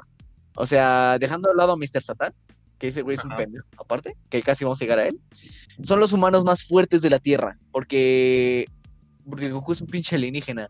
Entonces, quién sabe, ¿no? Fue- ese fue el peor error de la, de la Bueno, a, a mí siempre se me hizo como el peor error ah, deshumaniza- deshumanizarlo, hacerle un Superman. Háganle un Superman. Ah, Ah, hicieron un ah, Superman, efectivamente. Ajá, o sea, ¿por qué, ¿para qué deshumanizarlo cuando podías hacer tramas, tramas más, unas tramas todavía bajo, bajo parámetros humanos, pero bueno, yo creo que ese iba a ser el crecimiento natural y ahorita ya no son humanos, ya son dioses. Sí, Ah, ya, ¿Y qué sigue después? Ya va a ser como, ya va a ser como, no sé, hitos, va a ser, solo sigue hitos después de eso, entonces ya, ya son cosas que no, ya no se pueden dimensionar porque el power up se está saliendo, de, se le está haciendo de las manos. Eh, aunque todavía pueden trabajarlo, el Toriyama sí sabe todavía hacer historias con ese nivel de power up, pero se perdieron, se perdió todo lo que en el Dragon Ball primero había y era lo más chido. Por ejemplo, en ese entonces Yamcha era como un renegado, eh, era un, Ajá. era un ratero así, tal cual del Edomex que te bajaba tu- que te bajaba, te bajaba tu transporte, ¿no? Te bajaba tus cápsulas. Y pues, ¿por qué lo tratan de convertir después en un, eh, en un vato de las? Ajá. Eh, el vato, pues de por sí, pues ni siquiera era un ni siquiera era un luchador ni nada de eso, era una pinche rata. Ah, ah, y igual Krillin, igual Krillin es como, güey, acabaste de, acabaste de policía, entonces, ah, con tu playera de, de los tacos. eh, Ah, pero yo tengo una duda. Se supone que dijiste que Krillin era ¿Qué pasa? guerrero Shaolin, ¿no? ¿Por qué no? ¿Cómo? Que Krillin era un guerrero Shaolin, ¿no? Ah, ah, pensé que hablabas de Duelo Shaolin, gran programa de Cartoon Ah, Network. muy bueno. Sí, No. se parece bastante, ¿no? ¿Pero quién? ¿Quién? ¿Quién? Sí, sí era, sí era Shaolin, sí era un Shaolin. Sí, eh, eh. Krillin. ¿Pero qué son los güeyes no tienen prohibido pelear por intereses propios? Eh, pues haz de cuenta que haz de cuenta que el presidente en el mundo de Dragon Ball es un perro. Creo que no importa la, la lógica ahí. Sí, es cierto. Entonces, Oye, bueno, sí, ya no voy a decir nada. También lo que yo me acuerdo es que antes yo sí veía muchos animales en, en Dragon Ball cuando yo era pequeño. Ujú. Llegó un momento en el que ya, ya no había animales, güey, ya no había furros. sí, eso fue bien extraño. Eh, la verdad, la verdad no, no, no, no tengo como razón de entender eso, pero pensamos que era el mundo como fantasioso proveniente de Arale y todo eso, y entonces como que la gente podía ser humanoide furra. Ah, y sí, tienes mucha razón, de repente ese componente se perdió por completo y ya no veías gente para, para términos de... eh, ya no sé a partir de cuándo dejó de verse gente así, pero ahorita en Super ya no. Existe una teoría de, En el que, Super no. de que hubo un genocidio güey, de, ese- de esas No personas. No más. Ah, no Sí, mames, es un mundo, es un mundo complejo, es un mundo complejo con sus cosas. No mames. Eh, Sí, porque aparte la- el año en el que se sitúa es en el año 400 y cacho, 700 y cacho, o sea, pues sí, no, no tiene, no, o sea, de verdad tiene una línea de tiempo, tiene meses, tiene años, y pues eso nunca le puse atención jamás en la vida. Está, está muy rara, está muy rara esto. Que de hecho, Pero- también, eh, también como una de las soluciones que daba, que ya daba como Toriyama muchos huecos argumentales, era como, ah, pues es que es característica de los Saiyajin, ¿no? Es como de, ¿por qué son tan pinches, tan- ¿por qué son tan pinches peloneros a la verga? Ah, porque así son los Saiyajin. ¿Por qué, por qué a pesar de que ya han pasado 40 años, ustedes se siguen viendo igual? Ah, es que así son los Saiyajin, ¿no? ¿Por qué, Distintos Saiyajin. por qué tienen el pelo parado y todo y así? Ah, pues es que así es el pelo Saiyajin. ¿no? Ajá. Ah, Tranquilo. curioso, o sea, no, bueno, no dato curioso, sino algo rasgo de los personajes Saiyajin tal cual, y lo dice Raditz, que, o sea, Raditz este, dice que lo- ellos los Saiyajin, mientras más pelean y se curan, se hacen más fuertes. Por eso, eso da, eso da como, el- es un argumento para que diga, no, Goku siempre ha sido más fuerte, o sea, porque casi lo matan, se recupera, se hace más fuerte. Igual Vege- Vegeta, así tal cual, están todos así, se hacen más fuerte, más fuerte. Porque cada vez aparece un villano todavía más fuerte. Entonces, pues esa es la premisa tal cual del Dragon Ball. Siguiendo un poquito con la historia, porque son cuatro, son este, son Que hay tres que echarle caña, hay que echarle caña. Porque falta todavía GT y GT, eh, ese sí me interesa muchísimo más, porque es muy bonito. No canon, pero muy bonito. Me quedé en la parte, de, o sea, llegaron los Cyberman, mataron a todos, Nap, llega Goku súper tarde, vence a Nappa, Nappa le roga a Vegeta diciendo, no, hice todo mi esfuerzo, Vegeta mata a Nappa, eh, y Vegeta pues pelea con Goku, ¿no? Goku saca sus, sus técnicas súper mach- súper chidas, el Kaioken y la Genki Dama, que es nueva, ¿no? La Genki Dama. ¿Y qué más? ¿Qué más? Ah, ah, sí, bueno, eh, Vegeta estuvo a punto de morir y Krillin casi casi iba a, matarlo de un navajazo en, el cuello, pero Goku dijo, no, no, no, déjalo, déjalo que se haga más fuerte y nos podremos enfrentar otra vez. Y pues pues, una prim- primera pendejada de Goku, ¿no? Bye, dejó de sobrevivir al primer villano, se va. Eh, ahí termina la saga de los Saiyajin. Pasando, o sea, Goku está internado en el hospital, después ya empieza la saga del, de, de Freezer, tal cual, la saga de Freezer. Em, en esta saga empieza diciendo, no, pues hay que recuperar porque en sí los Saiyajins mataron a mucha gente, mucha gente inocente, este Nappa y Vegeta. Entonces lo que dicen, lo que van a decir, no, es que no podemos recuperar las esferas del dragón. No, no se puede porque Piccolo está muerto. Y por ende, si Piccolo muere, el Kamisama de la Tierra está muerto. Por, por ende, las esferas del dragón no sirven. Así que pues este Goku dijo, no, pues Piccolo me platicó que en su planeta natal hay otras esferas del dragón. Y pues va, eh, Bulma, Bulma, Krillin y Gohan se hacen una, una cruzada hacia el planeta Namekusei, pues para, para obtener las esferas del dragón y revivir a todos de la Tierra después de que como los mataron a todos. Eh, aquí nos vemos encontrar varios personajes nuevos y muy, muy chistosos y característicos. O sea, porque ellos no, no eran los únicos que estaban buscando las esferas del dragón. Apareció ya el gran Freezer, por así decirlo, que es el líder de todo, de un escuadrón que tiene a los Saiyajins así de- en el suelo, porque pues eh, él fue el causante de que el planeta de los Saiyajins este, se, se, pudriera, lo explotó. Nada más hubo unos Saiyajines este, sobrevivientes que pues siguen sirviendo a Freezer porque pues, estaban en otros planetas dominando esos planetas, porque eso se encargaban los Saiyajines. Eh, aparecen las fuerzas especiales Guiño, que es el escuadrón de élite, tal cual de Freezer, el más confiable, pero son, es una... Está muy chistoso porque son unos pendejos todos.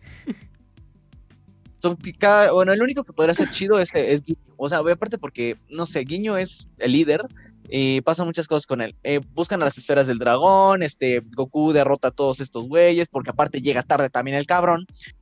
Eh, para esto, Goku está entrenando en una cápsula que hicieron los papás de Bulma.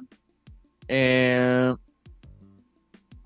porque para que entrene un poco más y esa cápsula hace que pues Goku entrene, pero le pueda subir la gravedad donde hasta él pinches quiera, ¿no? Y entrene súper macizo. Llega a Namekusei, derrota a las fuerzas especiales Guiño, menos a Guiño.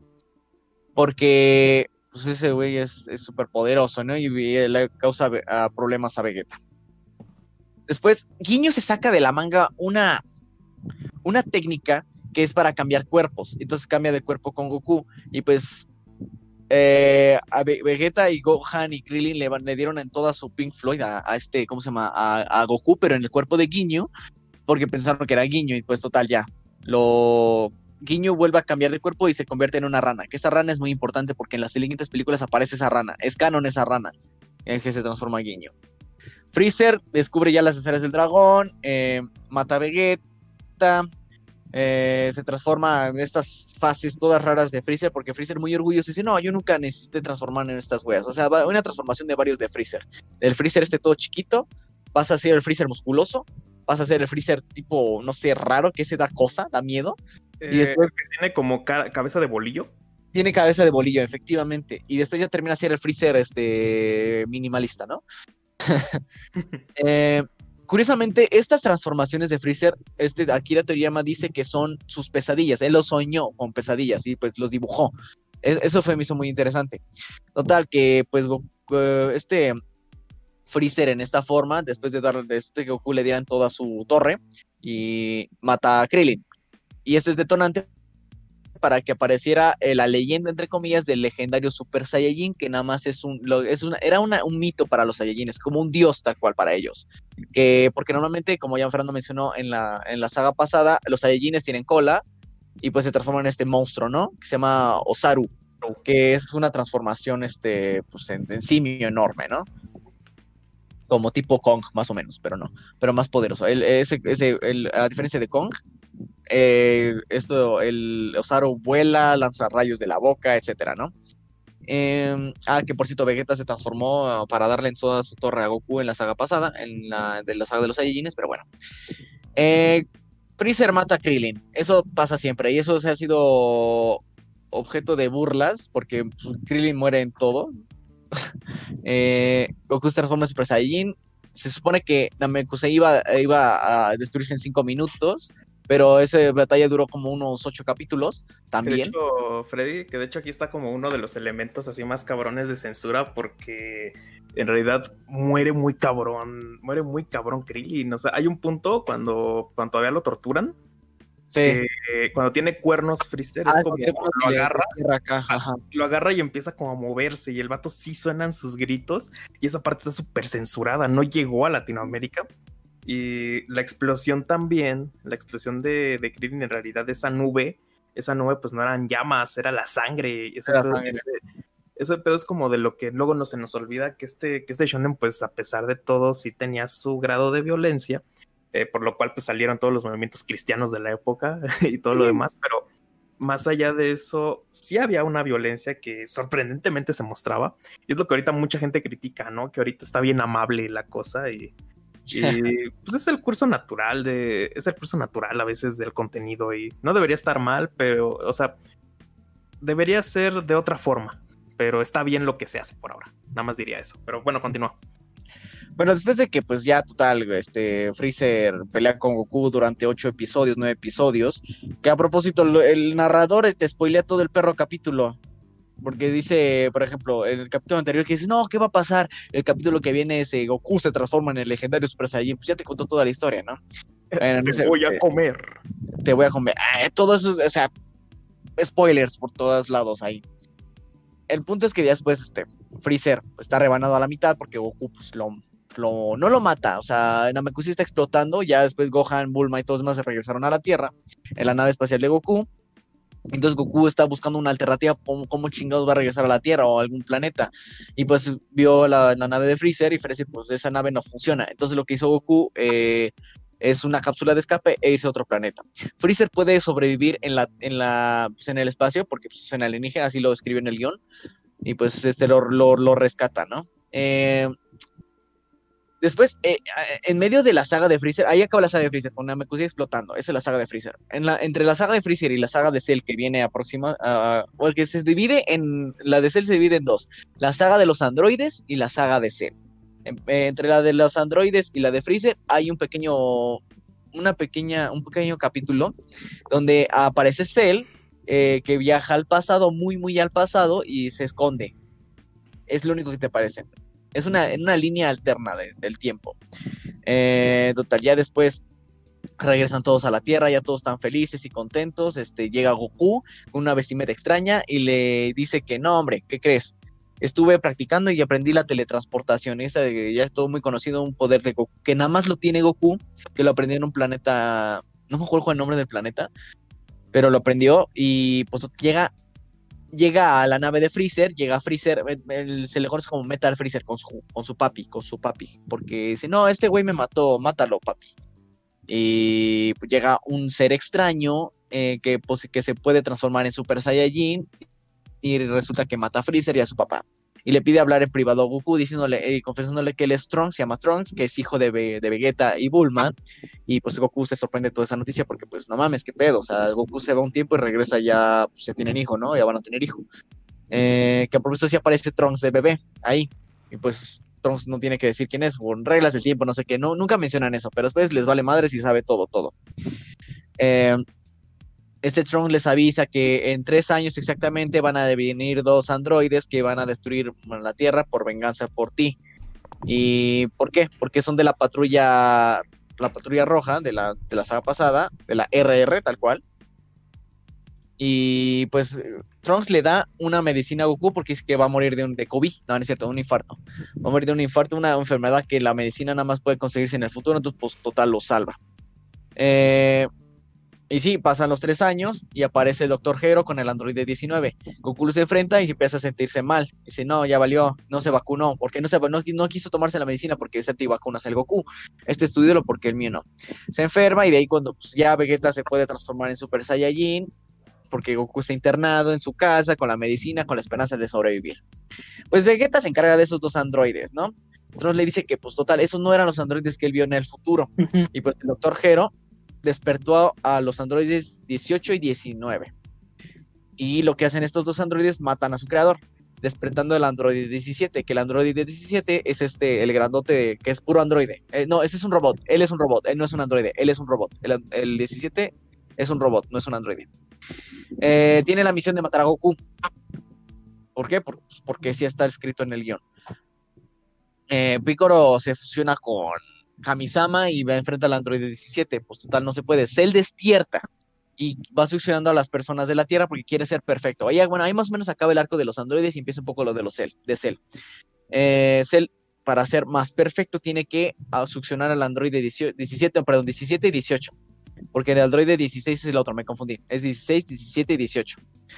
Eh, sí, porque 18 es no sé, muchos la, quisieran mucho, el Android 17 también. Que Android 17 en el torneo de poder es el héroe. Spoiler.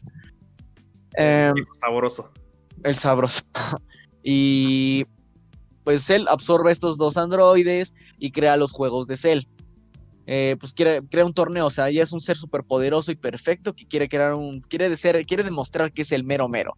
Entonces organiza un, un, torneo. Entonces lo que hace Goku, que ya está recuperado al 100, junto con Vegeta y Trunks, van a la habitación del tiempo, que está donde está Kamisama. En esa habitación del tiempo pasa una hora y pasa un año de, en, en la Tierra. O sea, es para entrenar macizo. Si quieres, si quieres ser este mamadísimo como el buen Fernando Teorías, tienes que ir a esa habitación del tiempo para entrenar una hora en la tierra y ya regresas tres años mamadísimo. Van al torneo, pelean, eh, todos pierden en sí, pocos pocos van perdiendo porque este Cell saca a los Cell Juniors, que son este homúnculos que salen de él, y casi casi matan a todos los que están ahí. Eh, Goku pelea contra... ¿Qué pasó, Toris? Una duda, eh, recuerdo algo de que Cell tenía la sangre de Goku o algo, algo así. Ah, sí, Cell, Cell en sí, pues tal cual como su nombre de célula, es el conjunto de células de varios, del ADN de varios de los guerreros Z, que así se conocen, lo que es Vegeta, Goku, Picoro, todos ellos, porque tiene las habilidades de Goku, tiene las habilidades de Vegeta, tiene las habilidades de Picoro, de todos, porque pues es, lo, lo estudiaron bien en el futuro para que pues pueda derrotar a Goku. Y pues más que eso, nada, es, es, él, es un es una, un, un, culo creado para matar a todos, ¿no? Y después de este torneo, Goku dice que está peleando con Cell dice, espérame tantito, carnal. Que mi hijo te parta tu madre. Y Gohan, que Gohan es bien pacifista, la neta. Gohan no le gusta pelear. Para nada, nunca le ha gustado. El de, el de la dimensión de los androides. Ah, esa es otra cosa. Eh, porque después de que cuando bueno, que no me acuerdo en qué, en qué en qué, dónde está situado, pero hay una parte donde aparece el futuro como tal, donde está el futuro así apocalíptico por estos androides 17 y 18, y Gohan es de los últimos sobrevivientes que pues pelean, y Gohan entrena a Trunks y le, enseña a transformarse en Super Saiyajin, y eso, creo que esta es de las escenas más emblemáticas de, este, Dragon Ball porque... Eh, porque aquí vemos, porque la, creo, que, creo que fue el androide 17 que mató a Gohan. Primero le quita un brazo y después lo mata. Y eso le dolió mucho a Trunks idean ahí el plan junto con Bulma para regresar al, pasado para, pues, armarse chido para evitar que ese futuro pase. Ya después esto se lo van a retomar después en los videojuegos, pero es todo un rollo horrible que no quiero tomar. Pues lo voy a jugar en directo, el Dragon Ball Xenoverse, ahí lo explican todo. Espérenlo pronto. Em, total, ya Gohan pelea con este Cell, eh, se enoja, se emperra porque mata al androide 16 eh, diciéndole, Gohan, yo soy también pacifista como tú. Quiero, por favor, protege a todos los animales en esta tierra, por favor, pues, eh, por mí. Entonces él pues, lo mata, esto detona algo en Gohan, y aquí también es otra de las escenas más emblemáticas donde el grito de Gohan, que no se compara de verdad.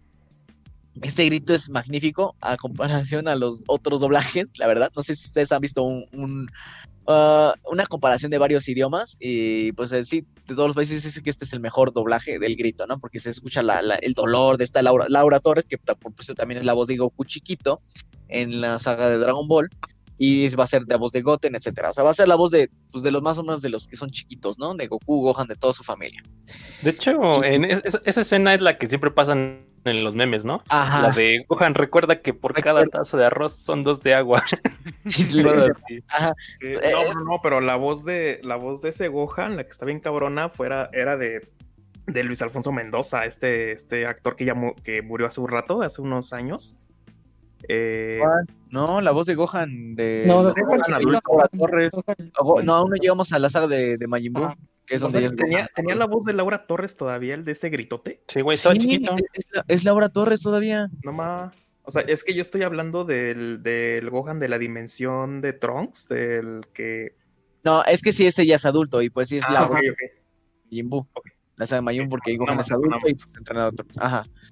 Eh, pues ya total mata, no, no mata a Cell, o sea, está jugando con él, o sea, Gohan aquí está, es un nivel de rabia total. En lo personal, esta es mi saga favorita y Gohan es mi personaje favorito porque en ese punto es el guerrero más poderoso de todo el universo, hasta donde conocemos que hay universo, de toda la Tierra. Pues vamos a ir de la Tierra, porque si no pues, nos metemos en otras cuestiones.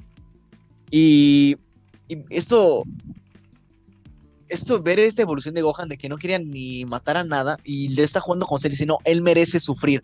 Y pues esto le va, le va a costar caro porque pues Goku pues muere en esta parte porque se sacrifica mandando a Cell porque Cell, bueno, Gohan le pega en su estómago súper horrible, así cuando te dan un golpe en el estómago que sientes que vomitas, pues vomita al androide 17, vol- volviéndola a la, a la forma súper ojete, está como toda fea, ¿no?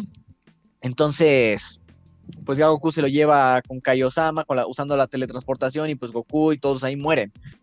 Eh, que va a pasar algo en el futuro. Gohan se culpa, pasan otros cinco años, seis años, y ya ahí acaba la saga de Cell, ¿no? Pasan seis años. Y a mí lo personal me gusta mucho cuando Gohan está estudiando. Me gusta esto, este rollo del gran Saiyaman, porque no pueden mostrar sus habilidades, este secreto, porque me parece superhéroes, ¿no? Eh, por eso le pide a Bulma que se le cree un, un traje del Gran. Saiyaman. Y pues eh, esto es chistoso porque la personalidad del Gran Saiyaman la sacó de las fuerzas especiales Guiño que hacían poses muy raras y pues se lo, se lo, se lo fusiló de ahí. Es lo más chido. Eh, se enteran que va a haber un torneo nuevo. En este torneo nuevo, este, pues Goku dice, no mames, yo quiero pelear. Me dan, me dan, eh, le pide al dios ahí de, de, de- de los muertos. No, pues puedo pelear en, un, en el torneo, es que de verdad tengo un chingo de ganas. Dice, pues va, papi, tienes pase VIP por un tiempo a la Tierra.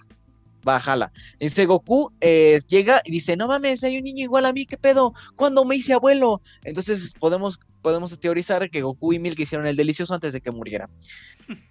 Eh, sí, porque pasaron cinco años. Entonces Goku tiene como unos seis años, creo.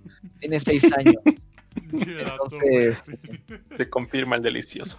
se confirma el delicioso de Goku. Porque curiosamente mantienen esta censura en, lo- en los besos y afecto de, de Goku, porque hay una parte en donde se va a ir a un torneo, creo, no, no me acuerdo en qué saga era, pero cuando se van a dar un beso Milk y Goku, lo censuran. Es como, uy, no podemos mostrar eso, pero quién sabe, son cosas que están ahí. Total, ya está el torneo. eh, Gohan quiere participar, pero no quiere ver que sus compañeros de la clase vean que pues, es él, ¿no? Es que hubo un, antes un altercado y pues el guerrero con cabello dorado lo salvó la chingada, pero resulta que es Gohan. Eh, después, pues se, se disfraza del Gran Saiyaman eh, para entrar al torneo, conoce a Videl, que es su novia, que es hija de Mr. Satan, que el que según, entre comillas, salvó a la Tierra porque se creó esta fama de que quien venció a es- eso pues es tal cual lo que según pasa en la Tierra. Entonces, lo, Y lo- es lo- torneo en Ajá. a eso. Bueno, en- ¿Qué pasa, que es en el torneo como conmemorando eso. Ah, en honor, ajá, en honor a eso, a los juegos de Cell. Ajá. Y ¿qué, qué ibas a decir? Ajá, ajá, que para este punto es que ya era interesante ver que, eh, pues es que para, para este punto era más conveniente que no con, o sea, desde, desde el Dragon Ball chiquito con el niño que según salvó al mundo, ya mucha gente especulaba si eran ellos en realidad, porque también estaba este, este relleno, que también es muy bueno y explica como esa, esa idea del mundo. O sea, piensa que es un mundo que de verdad estaban pensando que iban a valer verga. Y ahí es en donde se encontraban con el oportunismo y con todo lo demás. Y, y ahí es en donde, por ejemplo, está este relleno de, del domo, de así como los mafiosos que construyen un domo gigante que según los iba a salvar, ¿no? Ah, Sí. entonces, entonces es creo que es importante pensar que en ese momento era más conveniente, pensando que puede tener un poco, así tratando de rasparle así como si fuera olla, olla con arroz quemado, a tratarle de sacar un poquito de profundidad a, este tema. Es que es como, imagínate, esta sociedad le conviene más que sea un, que sea un Mr. Satán humano, el que haya acabado con, con esta civilización, digo, con, con Cell, que una raza de, de guerreros superpoderosos que difícilmente podrían entender cómo funciona, cómo funciona todo eso, ¿no? O sea, tratando de sacarle un poquito de profundidad a un shonen, que eso es como, eso es como tratar de, no sé, de sacarle nutrientes a, a unos chetos, ¿no? Ah, este, es, es complicado, es complicado, pero hay que pensar que, de hecho, pues tiene mucho sentido que fueron Mr. Satan, ¿no? Ídolo de las masas. Eh, no, no sé si ustedes, o sea, bueno, lo veremos con Majin Buu mejor. Cuando vayas en Majin Buu te, le retomo esto. Yo, Ok. yo solo diría que le daría más peso. A mí me causó mucho impacto el sacrificio de Goku. O sea, bueno, Sí, es que como que te lo saltaste muy rápido, pero como que sí me dio, me dio cosa cómo se despidió y ya explota con Cell y ya se muere y luego, pues lo, bueno, revive entre comillas, no sé cómo está ese estado. Y espero que me contestes cómo es que lo reviven después porque ya no me acuerdo. Pero bueno. a Goku. No, pero No, Goku- después, ¿no? Después del torneo. No, pero, pero en sí Goku no revive, no revive, o sea, Ajá. Goku sigue muerto. porque Fue un pase. Pero y en. Super, ¿por qué está vivo? Pero es lo que Ah. te digo que me expliques después. Este, Ah, ok, ahorita, ahorita, voy a explicar. Sí, sí, sí, sí. Este, pues, ay, ¿en qué me quedé? Mm, ah, sí, sí, sí, sí. Eh, está el torneo. eh, hay unas personas que tienen una M tal cual de De Majin, tal cual. Majin que es este demonio, creo que se llama, ese, se traduce en demonio, Majin, tal cual. Eh, son lacayos de un güey llamado Bibidi, ¿no? No, sí. Bibidi. Babidi, es de Babidi, es de Babidi. Vivi era el papá. Bibidi era el papá. Babidi era pues su hijo y Boo verde, es ¿no? el, ajá, el verde. Y Boo pues es el monstruo rosa. Y pues ahí está la, la cosa chistosa. Bibidi, Babidi, Boo, ¿no? Como la Cenicienta, ¿no? Es muy chistoso eso. Y pues deciden eh, succionar la energía de alguien para, re- para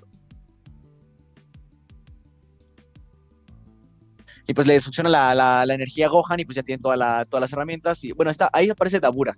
Dabura creo que es nada más un personaje como de apoyo y es que no, no tengo más pre- muy presente la saga de Majin Buu, pero mejor que todo es para re- renacer a, a- a este Buu que es el Buu gordo y pues para hacer un poco más resumido porque falta un chingo y si tienen dudas las contesto. eh, este Mr. Satan se hace amigo de Boo, pues este se hace compis con un, y tienen un perrito, adoptan un perrito, son juntos muy el shipeo ahí de estos dos, ¿no? Después hacen enojar, no me acuerdo quién hace enojar a, a este Boo, eh, creo que fue fue Babidi, fue Babidi.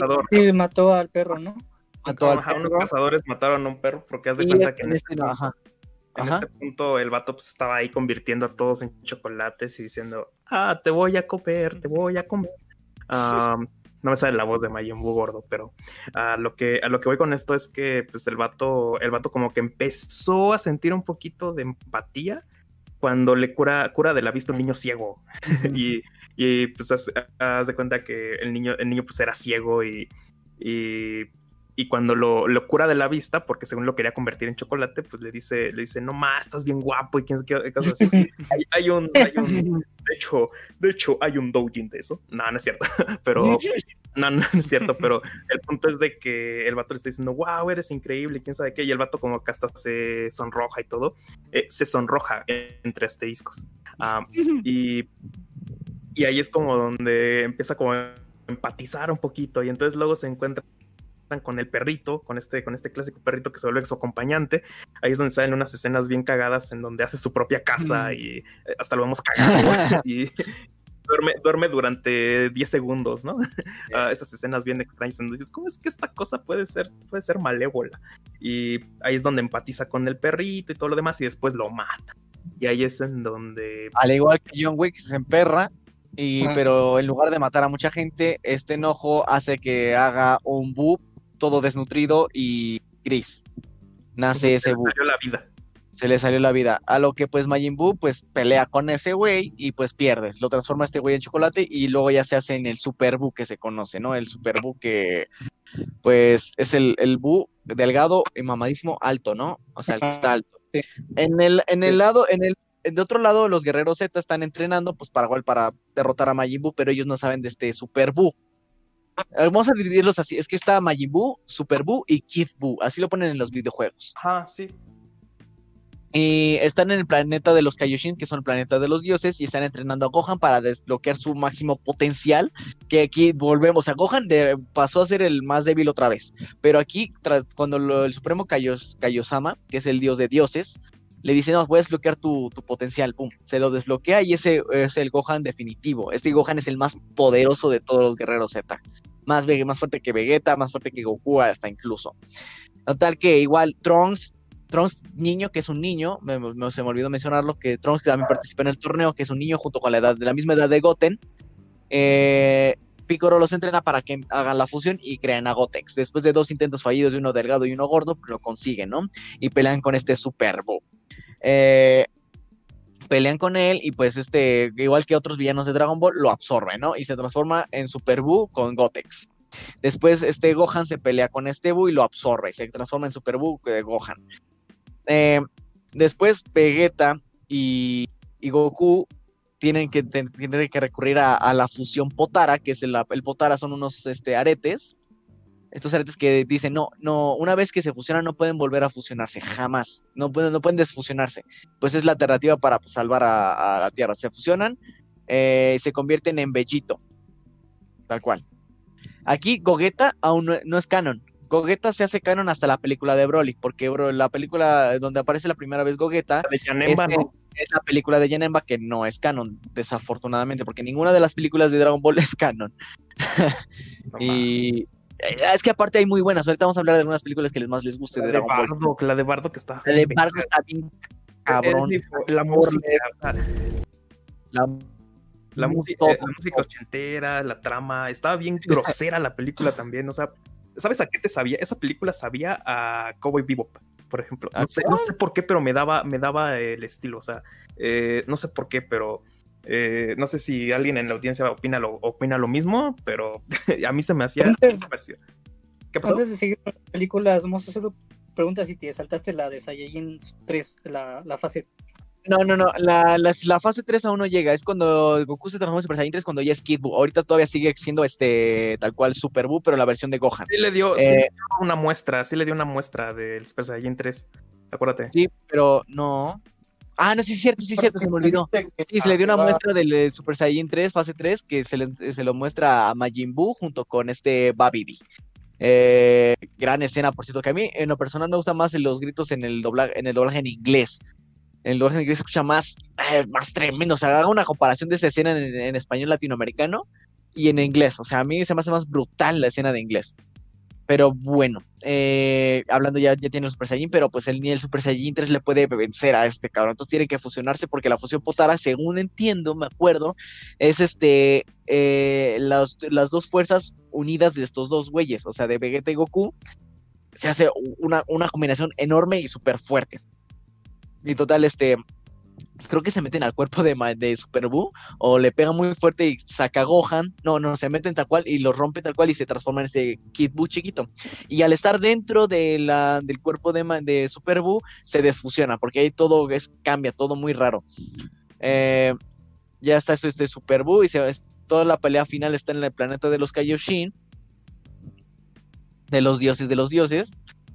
Y, y pues ya ahí, ahí Goku le pide a los, ya se hace la escena mítica de la Genkidama enorme, y le pide la energía a todos los habitantes de la Tierra, pero esto no resulta porque Vegeta les pide ayuda. Y pues Vegeta, siendo eh, la persona muy cordial que es, le dice, a ver, insectos de mierda, o sea, no mierda, pero den toda su energía. pero no, no es hasta que aquí sí, aquí puedo decir que el, el héroe de, de todo, de salvar al planeta, sí fue Mr. Satan, porque él fue quien dijo, por favor, soy Mr. Satan, levanten sus brazos y denme toda su energía para acabar con este cabrón. Aquí era lo que va. te iba a decir que aquí era lo que te iba a decir que en realidad Mr. Satan, eh, Mr. o sea, Mr. Satan pudo ser, o sea, no me acuerdo quién se puso a decir eso un rato, pero fue medio famoso que AMLO, AMLO podía ser, el presidente podía ser, ¿cómo se le llama? Podía ser Mr. Satan, pidiéndole a la gente que se pusiese cubrebocas. No, no, hombre. Ajá. Si, eso, si lo hubiera hecho él sin pedos, o sea, estaríamos bien todos. No habría tantos casos, pero bueno. en, el este- momento, en el momento en el que empezaba todo este desmadre, pero ya, nada más es un paréntesis. Y pues total, ya le pide toda su energía, le recupera la energía a Goku y, y mata a Kid Buu con esta super Genkidama chida. Goku está en esta escena mítica de que está bajando poco a poco y da- le da el pulgar arriba a Vegeta, que todo está chido. Le dio like a, a este video de culto pop, denle like. Y y ya después pasa otro tiempo, hay otro torneo y aquí es donde Goku se encuentra con una reencarnación de Majin Buu que se le llama Up, que este personaje va a ser importante en la saga, bueno, no tan importante, entre comillas importante la saga del GT, porque aquí Goku ya es un maestro como tal eh, y pues quiere enseñarle a este Up tal cual, y ahí termina tal cual la, la, la, la, la saga de Majin Buu y eh, por ende Dragon Ball Z, que dato curioso, aquí aparece Pan, si aparece Pan, o sea, porque hasta todavía lo del Super aún no llega a esa parte, porque esto es muy, muy, muy, muy en el futuro, porque ya Go- Goten y este Trunks ya son, ya son grandes, ya son adolescentes, casi, casi adultos, Gohan está estudiando, siempre está estudiando el güey, se volvió a poner débil y eso me enoja mucho, porque Gohan era el mejor personaje para mí. porque también hubo una, una evolución en él. Eh, Goku ya es un maestro, le gusta pelear todavía el cabrón, es un mal padre, mal abuelo, Piccolo también está ahí en el torneo, aparece Pan de bebé y pues total, ya, ahí acaba la escena de la Dragon Ball Z, este arco de empieza la saga de los Saiyajin, la saga de Freezer, Androides y Cell y Majin Buu. ¿Ustedes cuál, cuál fue su... ¿A qué pasó, autores? Es que, bueno, o sea, sí el- acaban con ese Majin Buu y luego tengo entendido que continúa el torneo así ya más, más relax. Y después Ajá. de eso es cuando se va el cabrón, se va Goku con las alas, ¿no? ¿Dónde es ahí? No. No, eh, eso, Como Jenny eso es en otro. Ah, se me olvidó algo, algo súper súper importante. O sea, para, para derrotar a, a Majin Buu también como tal, a, a Buu, este, eh, Vegeta siendo el orgulloso que es, se deja controlar por la, magia negra de, de Majin, ¿no? De, de Majin Buu. Y se transforma en Majin Vegeta. Y, se, nada más es el pretexto de pelear con Goku. Y esa pelea de verdad es, ah, increíble cómo se, se dan guamazos. Y aquí se ve la, el la transformación de Vegeta, no, no transformación física, sino transformación como persona. O sea, cómo transita de, de ser el orgulloso. O sea, porque orgulloso siempre ha sido. Eso es un rasgo característico de Vegeta. Pero cuando ve a Trunks dice, ven, hijo, lo abraza y le pega y lo saca, ¿no? Pero es para, para protegerlo. Eh, se ve como, como él se, se sacrifica él mismo porque hace una explosión y él muere. En esa parte él muere, porque para esto, todo esto, este, en el planeta de los Kaishin, ahí está Vegeta muerto. Después, para responder a tu pregunta, Toris, los, son revividos con las esferas del dragón, así de simple. Siempre pasa, son revividos por las esferas del dragón. Y ya pasa lo de GT, que GT no es canon. Sí, pero recuerdo, es que yo, yo tengo muy presente que, digamos, o sea, sí, o sea, siempre había visto estas, las, las Dragon Ball Z entero en la tele porque no había nada más que ver. O sea, honestamente no me gustaba, ni siento que me guste, pero aún así lo vi. Y recuerdo muy bien que el último capítulo decía el narrador, este, no, decía Goku, en el próximo capítulo en Dragon Ball GT yo voy a ser un niño y tal, tal, tal. Y eso nunca lo vi porque nunca pasó en el 5, por lo menos en, en esa época, pero, pero lo decía, ¿no? Lo decía al final de Dragon Ball Z, según yo entiendo. ¿De que él iba a ser un niño? Ajá, de que él iba a ser un niño en Dragon Ball GT. Le iba a ser un niño. No, que iba a regresar a ser un niño. Creo que, no, es que esto no estaba planeado, o sea, creo que fue como para publicidad y no sé qué, porque ves cómo narraba los capítulos Goku, ¿no? O sea, hola, soy Goku, y entonces este resumen. Eh, creo que van a para hacer una introducción en Dragon Ball GT, que esto es mucho tiempo en el futuro, mucho, pero mucho tiempo en el futuro, porque ya son todos adultos y todos tan viejos, excepto los Saiyajin, que no, no envejecen muy rápido a nivel con los humanos. Eh, pues me voy de volada con Dragon Ball GT, porque también es antiguo. Eh, porque este Dragon Ball GT fue estrenado el 7 de febrero de 1996, o sea, sigue siendo de los 90 y terminó el 19 de noviembre de 1997 con 64 episodios. No está tan largo como Dragon Ball Z, que son 291 episodios. Eh, aquí también se divide por arco, es por sagas, no, por arco, por sagas. Yo, yo lo conozco más por sagas, porque está la saga de las esferas del dragón, la saga de Baby, de Baby, tal cual de Baby, y la, saga del Super Android 17 y la de los dragones. Tal cual, la es la. Empezando con Dragon Ball GT, Goku está entrenando con Up, la reencarnación de Majin Buu, que lo vimos en Dragon Ball Z, en la saga de Majin Buu. Eh, que están entrenando durante cinco, entrenaron durante cinco años y después ya, ya regresan Pilaf y sus hombres siendo viejos, así ancianos, y Goku se los encuentra en una habitación de ahí de donde, donde vive Kamisama. Diciendo, ¿qué onda? ¿Cómo están? Y dice, ah, tú eres Goku, tú no vas a frustrar otra vez nuestros planes. Y luego al- piden un deseo por accidente, sacan a, Omega Shenron, a, Omega, no, Omega Shenron es el villano, a este Shenlong, pero es un Shenlong rojo que lo pueden ver en el opening de Mi Corazón Encantado, que es una canción emblemática de esta serie, eh, emblemática para muchos, eh, persona para mí, muy, muy bonita letra.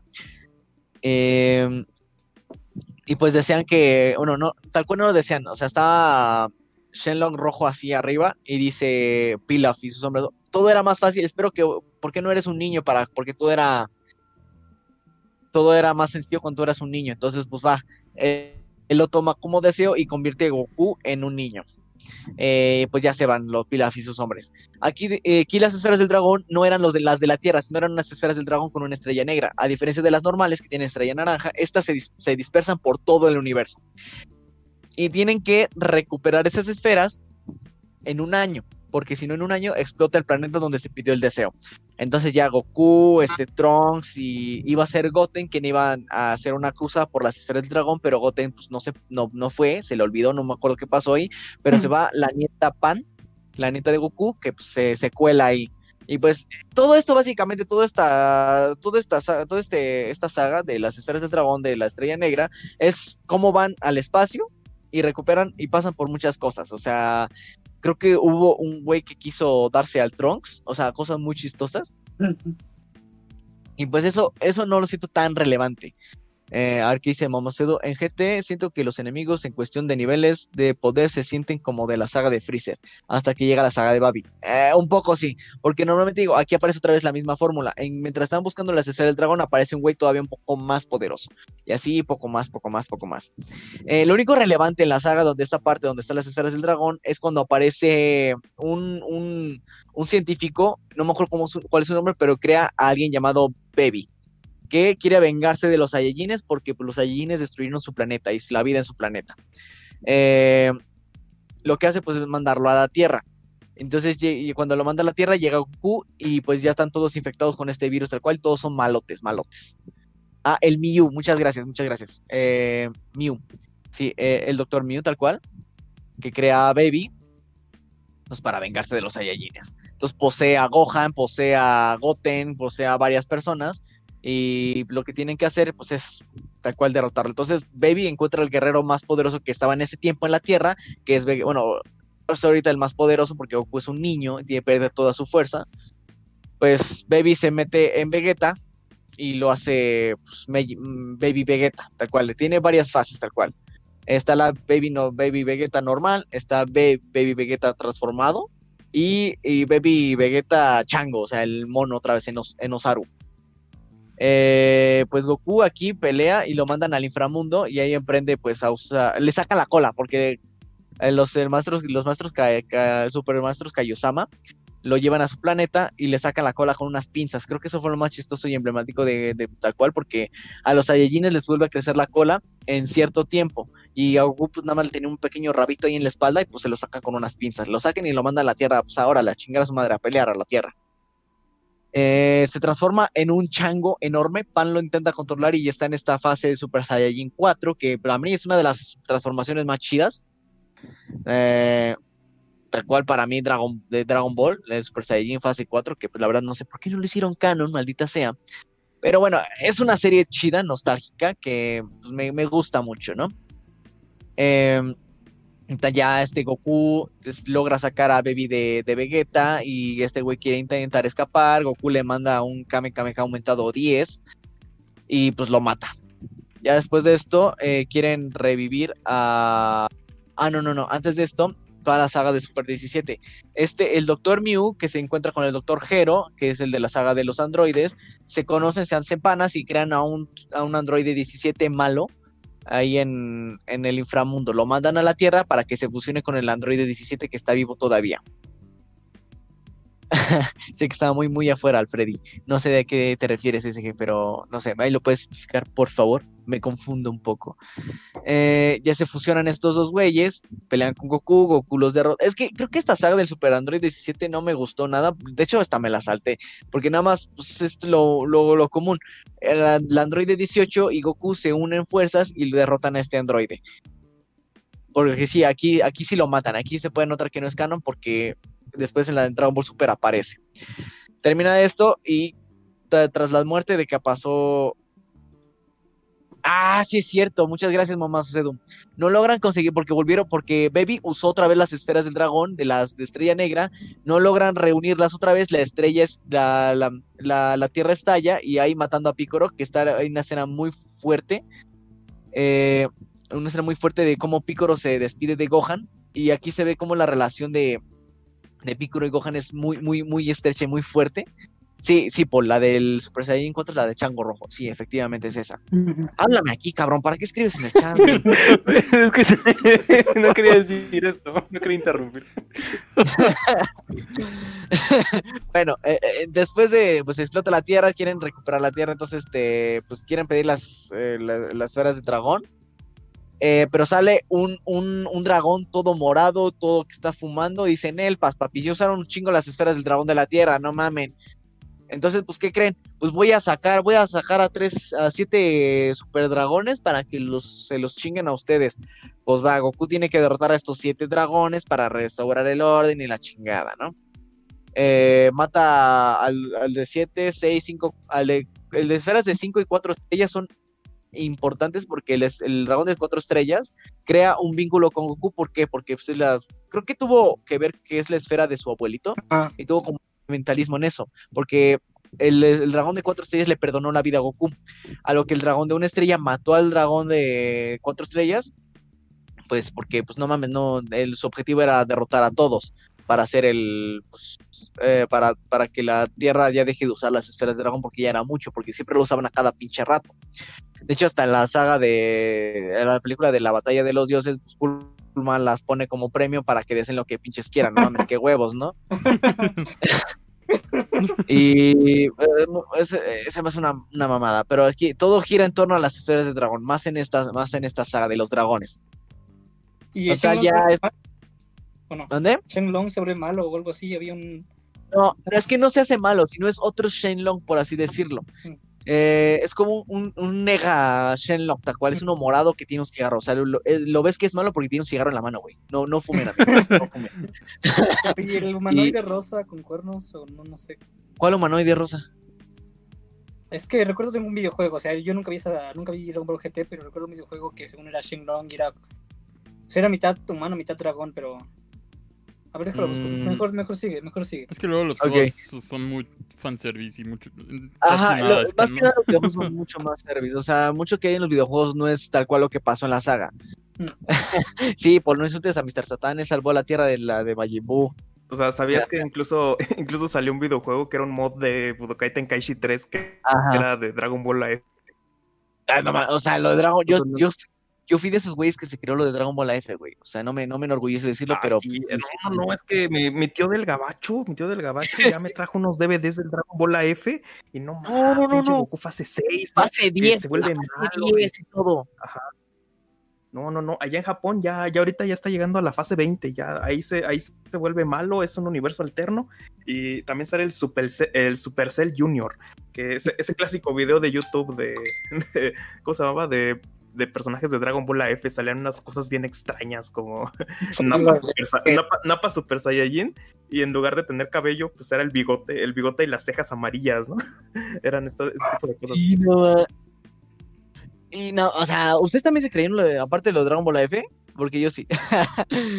no, sé, no sé Eh, Yo por, por álbumes que salían, ¿no? Pero no sé de dónde salió eso. O sea, eh, en las primarias, en las primarias había un mercado, habría como un, había como estas tarjetas todas chafas que era como poder, así como que o sea, le ponían poder, defensa y cosas así, y eran como nada más teclear números al azar y salía como 23 mil millones, 400, no, así, entonces una cantidad enorme y ahí te salían esas imágenes que en realidad pues eran fanarts de fanarts, Ah. pero no sabíamos eso en ese Que momento. se veían muy. El diseño estaba muy chido, ¿no? Como que muy real, Sí. no sé. Eran fanarts, los vuelves a ¿Y ver ahorita y ya dices que están, ya los ves culeros, te, te lo aseguro. Sí, pésima Ah, calidad y todo eso. ¿No sabían qué significaba AF? Este, No. Eh, After Future, As algo así. fuck. No man. Ah, sí, pero era como después del futuro, After Future, algo así, no me acuerdo. Ajá. No, eh, estuvo medio loco toda esa, toda esa porque dijeron, no, después le GT viene el Dragon Ball AF y la chingada, no. Y nos sacaron con la mamada del Kai, que es una remasterización total del Z. Eh, Pero se adaptó a, las digitalizaciones de Sí, televisión y le pusieron un nuevo doblaje y ahí la gente se emperró, pero pues ya nadie veía Dragon Ball en ese punto. lo veías era en internet con fragmentos de YouTube del doblaje original, pero nadie, le iba, nadie se iba a poner a verlo en la tele. no, ya no. Pero dice aquí Mocedo, ¿cómo que Goku fase de 100 no es real? No, debo decirte que no, no es real. Eh, fuimos engañados durante tanto tiempo. Y pues no, pues siguiendo con la lo del GT, pues Omega Shenron, que es la, que es el dragón de, de una estrella, mm, le quita todas las esferas del dragón que recuperó Goku con sus amigos y se las traga para hacer el super dragón, ¿no? De tantas estrellas. Entonces el dragón de cuatro estrellas ayuda a Goku, derrota a este güey, eh, Goku y Vegeta se fusionan aquí, es la primera vez que hay una fusión de Goku y Vegeta, no, la segunda vez, porque el primero es la película de Dragon Ball. Aquí se fusionan los Goku y Vegeta de Super Saiyajin 4, aquí Vegeta no tiene la fuerza igual que Goku porque usa, utiliza hacks, utiliza hacks que le manda a Bulma para que se pueda transformar en, en Super Saiyan 4. No lo logra mantener y pues total, se muere, se, se- se acaba la fusión. Y, y pues ya Goku, Super Saiyan 4 junto con Vegeta de- derrotan a este güey y, y este recu- recupera todas las esferas del dragón, piden un último deseo, este llega ahora sí Shenlong, el chido chido, dice, no mames, güey, ya no les voy a, ya no les voy a conceder ni madre, o sea, siempre piden lo mismo, revivir a todos. Y luego Goku dice, "Te- hagamos un trato, papi. ¿Qué te parece si vuelvo el guardián de las esferas del dragón contigo, pero cumples el deseo? Y a lo que Shenlong dice, va, juega. Entonces va, se va. Eh, las esferas del dragón se le meten al cuerpo de Goku, pasan muchos años en el futuro, está Pan ya viejita, está el tataranieto de Goku y Vegeta, se pelean ahí en un torneo, como que Pan ve según a Goku y, y, pues ahí acaba con, ahora sí, Goku con las alas, porque total, sí, Goku está muerto. Eh, entre, bueno, no está muerto, sino es, este, es el guardián de las esferas del dragón, o sea, supongo que ahora es el, el que, conce- que concede los deseos, no sé, nunca lo explican tal cual. Estuvo en el infierno un tiempo, ¿no? O algo así. Este... Ah, estuvo en el infierno. porque se cayó, porque se cayó de la, de la No, no, no, no, no solo de, no solo por la, el camino de la serpiente, sino también en la parte del GT, en una parte cuando se apenas se va a transformar en Super Saiyajin fase 4, cae en el infierno, ahí ve a, a, a, a, a Cell, a Freezer, a todos los villanos que regresan a la Tierra a destruirlos, por eso quieren cumplir el deseo de todo lo de Super 17, porque a raíz de los Super 17 que del infierno y la Tierra se juntan, pues en sí pues es todo eso que destruyen la Tierra. Y pues por eso, es que no le, no le di tanta importancia a eso, porque en sí lo más lo importante es el Android de Super 17. Entonces, pues bueno, es en total es eso. Ahí acaba Dragon Ball GT con mi corazón encantado de fondo otra Mm. vez. Que debo decir que las canciones de Tacual de Dragon Ball, tanto de Dragon Ball, Dragon Ball Z, Dragon Ball GT y Dragon Ball Super, temáticas. Son porque hasta la fecha, bueno, yo hasta la fecha sigo escuchando porque a mí me encantan las canciones de Dragon Ball. Eh, también, eh, de hecho, creo que la historia se mantuvo viva, Dragon Ball, porque eh, está la parte de los videojuegos, porque recientemente sacaron, hace como unos dos años, no me acuerdo, el, el de Kakaroto, que fue una tremenda basura. No tuvo éxito ese juego, porque ya los juegos Dragon Ball, de hecho creo que el único que tuvo éxito, entre comillas, era el de Dragon Ball Battle of Sea, eh, que es un juego de peleas, tal cual el, estilo de Budokai Tenkaichi, así de, eh, de perfil los dos peleadores, y con una animación de pelea súper chida. Y ahí están metiendo esta personajes tal cual de la saga de, Super, están metiendo de la saga de GT, como, es más nostálgico el pedo.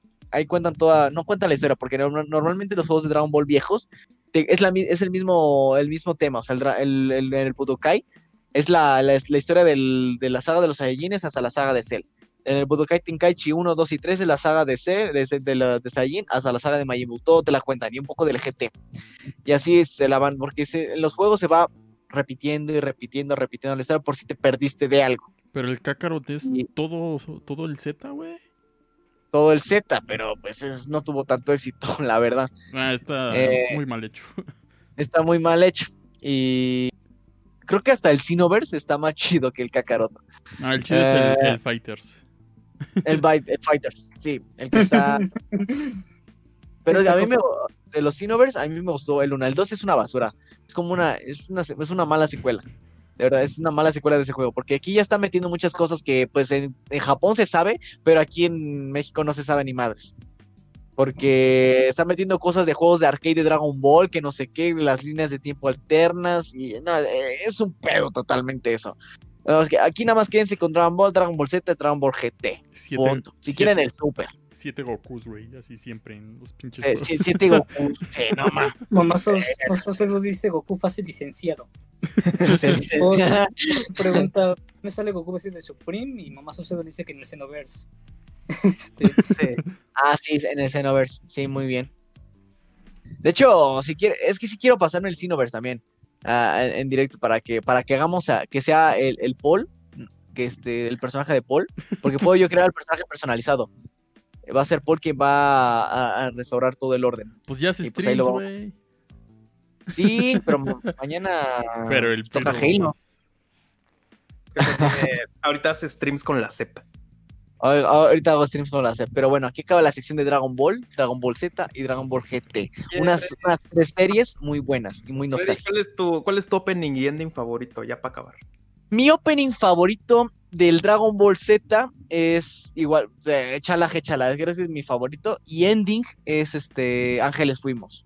No sé. ah, Que Adrián Barba sí es muy bueno. Adrián Barba es una reatosa en los cuando se trata de porque ah, aparte de los covers que hizo en Dragon Ball Super es mejor a la versión original que hubo en el Super. Quería, hab- había rumores de que iban a usar la versión de él, pero huevos, no pasó. Pero Sí. bueno, Yo vi también Eh, que, ¿cuál de es? hecho, este vato... ¿Cómo se llama el que apenas murió? Ay, olvidé su nombre y me... Ricardo Silva. Ricardo Ah, Silva. No ma, murió el primer día que empecé a trabajar, güey, en, la, en los programas murió. de la Murió de COVID. Murió de COVID. el 8 de Eh, febrero. Este... No, pues este, este vato pues hacía como adaptaciones de, de animes contemporáneos y la verdad es de que mal no le salían. Ahí en su Spotify ahí sigue y la verdad es de que No, sí. sí, todavía. o sea, de hecho, Ricardo Silva es conocido también por cantar la canción de Winnie Pooh. Una canción de Winnie Eh, Nation 21 que salía en SAS, yo veía ese pedo. Sí, Pero ¿saben cuál es la mejor canción del GT? Es la de Mi Corazón. Mi Pero corazón. en norteña. Eh, en norteña. en. Sí, la versión norteña, güey, esa que pone el Fede Lobo al final de sus videos. Ah, Esa está bien está este. bien chingón. Güey, está bien, está bien como de grupo así, hasta parece señor gordo bigotón. Sí, Ah. sí, sí, sí. Que decir. ¿Cuál, cuál es Eh. el, el ending donde está corriendo el, el Goku en, en el dragón, güey? Lo que dijo Freddy, No, ¿no? es Gohan, es de. Él es Gohan. Es, eh, es en el es en el ending del Z, tal cual de la primera primera saga, hasta el cel, hasta el cel. Sí, mo, yo me acuerdo mucho de ese porque era así como, ah, ya se acabó, güey. Yo creo que lo escuché completo ese. Ya, ya. Con un aroma. Eh, ese está bien chido. Sí, está bien bonito. A mí me daba miedo las voces al revés. Ah, no más, porque si hubo pedos con eso, que esa canción un no, es que- es que-. No, no, no. Pero pues también, también con los Loonies, güey. Nos vamos a la cama. Nos vamos a la a cama. matar a tu madre. A matar Yo mismo No, no. disimulo. Ah. Hay una mancha con sangre. Yo, o sea, es como que, o sea, yo, yo nomás estaba como una última observación. Yo siempre pensé que GT era más viejo porque eh, el estilo ¿Cómo de animación noventero, el estilo de animación noventero eh, que se estaba dando en ese entonces, hacía a mí me hacía pensar que Dragon Ball GT era mucho más viejo que Dragon Ball Z por la paleta de colores, el estilo de Ujú. dibujo. Aunque era más refinado el de GT, pero yo siempre pensé, no más que es mucho más viejo, mucho más viejo GT Es que- Z. la paleta de colores era como más oscura, ¿no? O sea, tú veías como a Goku Sí. más pretito. Es que Más creo que- que eso, eso fue como de los estándares. Más a los tonalidades poco rojas, o sea, yéndose un poquito Ajá. al rojo. Es que sí era un poquito más saturado y tú dices, bueno, es que en el Z se ven como que más moderno, ¿no? Como que las paletas de colores así más tenues, como que siempre lo asociamos con algo más moderno o minimalista. Es que eso también, eso también tuvo que ver con, con el contrato. Finalmente, esto es de Toei, no fue de Akira Toriyama. Y ustedes, ustedes, o sea, ya para terminar, ahora sí, ya finalmente ustedes cuando lo vieron de morros, eh, sí dijeron, oye, esto nada tiene que ver, o ni siquiera pensaron en, en el canon. No, a O sea, mí me para mí mi- madres, o sea, Para mí, mi- para mí, mi- para mí mi capítulo favorito siempre ha sido el de cuando Goku y Piccolo aprenden a manejar. Era manejar, güey, es que sí, no mames, qué pedo, es el mejor capítulo de relleno de la vida. Sí, O sea- pero hablando de rellenos, eh, No, pero espera, espera, espera, espera, antes de pasar, igual cosas. Eh, Freddy, aquí te dejé en la imagen este, el dragón que te decía. A no ver, sé si ¿dónde se me la en el es el de siete estrellas, ¿no? A ver. Es- Ah, Ahí está en música. Ah, ese es el dragón de, de- de- tal cual original de una estrella, pero es cuando se traga tal cual las, las esferas de siete La estrellas, verga. es Omega Super Omega Shenron, tal cual, así se conoce en inglés, Omega Ah, sí, sí. Entonces sí sale. Pero pensé que O- ese era el malo malo al final, pero O entonces. no. Omega No, él, él es, él es el malo malo al final porque total Ah, él se, ah, se- se come todas las este, esferas del dragón, hasta Goku se traga una pinche esfera por pinche berrenchudo, que dice, no, pues mira, si, te- si tanto quieres la esfera, pues me la como yo, mira cómo ves, cabrón. Sí, sí. Pero, Ah. Pero bueno, ya mencioné. Aquí se acaba lo de Dragon Ball. Muchas gracias, Freddy. Porque Llevan dos horas de podcast y todavía les falta un tema que, que se van a alargar también. Este, entonces, eh, ya como mencionó el señor Fernando, vamos a hablar, o bueno, más que nada ellos van a hablar de, de relleno, así que introduce tú mejor el tema, Fernando. Ah, sí, ah, vamos, vamos a, vamos a introducir el, vamos a introducir el tema. Pues bueno, eh, después del éxito de Dragon Ball, yo creo que eh, y tras, tras el paso natural, sobre todo por este hiatus de Toriyama que surgió desde los 90 hasta 2000 y cacho, eh, hasta los, los 2010, pues tuvo que haber un nuevo, un nuevo gran anime que sobre todo el shonen a través de su mayor editorial que es la Weekly Shonen Jump, eh, pues, pues tuvo que sustituir, ¿no? Entonces, ¿qué, ¿qué ibas a ver ahora? ¿Con qué nos íbamos a encontrar después del gran auge de Dragon Ball? Estaban llegando los años 2000 y entonces un nuevo concepto tendría que llegar, ¿no? Ah, no, no, no sabemos cómo con qué encontrarnos ahorita, pero pues... ah, Hola, ¿me escuchó? Sí. Sí. Sí, Sí, sí, ah, date. sí, sí. regresando al tema, pues, pues resulta que por ahí del 1999, pues hay un joven mangaka que se llama Masashi Kishimoto y se le ocurrió de repente, pues, usar conceptos de lo que consumió de morro, de joven, de adolescente, eh, a través de las obras de Togashi, a través de las obras de también de, de ¿cómo se llama? Del propio Akira Toriyama, y pues dijo, a ver, ya tenemos, ya tenemos a samuráis porque tenemos Samurai X, eh, ya tenemos peleadores a fantasmas, ah, ya tenemos también, ¿cómo se le llama? Pues. Saiyajines. Eh, ya tenemos mechas, pues ¿qué falta? Algo del folclore japonés que podamos adaptar. Ninjas, eh, porque aún no existe Apuka, hay que, quedar, hay que dejarlo claro. Entonces, para este punto, pues ah, nace Naruto, nace este concepto de pues un de ninjas en una ciudad militarizada de ninjas y que sobre todo pues trataría la historia de un morro que vive en una ciudad militar, si le damos nombre, y que tiene el sueño y aspiración de ser respetado por todos esto, esta serie de gente que se mata entre sí y que son técnicamente pues asesinos y militares. O sea, es que hay que pensarlo mucho en este sentido y quiere ser como la autoridad de ese lugar, que en este caso pues es el Hokage. Eh, ¿Qué es el Hokage? Pues el Hokage es como el presidente municipal, uh, porque mucha, mucha gente diría, ah, pues es que el Hokage es como el líder de la región, ¿no? No, el líder de la región es el señor feudal y el señor feudal solo domina como una zona de todo el reino. Y entonces el Hokage solo es como líder de una pequeña sección. Entonces, en, poca, en pocas palabras, Naruto es la historia de un morrito, de un morrito uh, que quiere ser como el jefe, el presidente municipal de su pueblo, porque le hacían bullying de chiquito. Ese es, ese es Naruto y hasta aquí, hasta aquí, el, hasta aquí la sección. Hasta Ah, aquí la sección, obviamente. Ah, no, ya, Pero, de- ya, ¿por, qué, ¿por qué era marginado Naruto, güey? Eso ya lo sabemos todos, ¿no? Ah, Bueno, ya, pues es- lo que pasa, lo que pasa es que para no extenderme tanto, eh, pues resulta que eh, esto ya lo sabemos al final del, al final del manga. Yo, de hecho, Naruto es- lo, lo vi más en manga que, en, que animado. Y la verdad es de que pues me salté mucho relleno que estoy considerando muy seriamente verlo. y, la, y la verdad es que vamos a comenzar de esta forma. Ah, durante mucho tiempo habían clanes, la humanidad estaba dispersa en muchos, en muchos, en muchos como clanes, muchas diversidades así, eh, casi casi prehistóricas. Y entonces de repente, pues eh, aquí es donde se echó a perder Naruto en el final, pero llegó una raza alienígena que se llamaba el clan, el clan, ¿cómo se le llama? Ay, Otsutsuki. Y Ajá, les enseñaron a usar, y les enseñaron a usar el poder de la energía vital de, de las personas que también emanó de un árbol que venía de la luna. Y el punto es que, pues, eh, aquí nació una, una de las primeras personas de este clan que se llama Kaguya Otsutsuki, que se enamoró de un humano, tuvo hijos, de ahí tuvo este, ¿cómo se llama? Al sabio de los, de los, de los seis de los caminos. tres caminos. Ajá. Y a su Ah. otro hermano, el Buscapleitos, que ya no me acuerdo muy bien. Ashura e. Indra. Ashura e Indra Ah, son los Ashura e hijos Indra. de, de Hagoromo. Eh, el, hijo de, el hijo de Kaguya se llama Hagoromo, que es el sabio de los seis caminos. Y pues desarrolló esto, esto en primer lugar con, esta, con estas sociedades. Ah, estamos hablando de millones, miles de años antes de las aldeas. Y pues en ese momento tiene dos hijos que a partir de ahí pues tuvieron varios conflictos sobre quién sería el, el que va a continuar el legado de todo esto.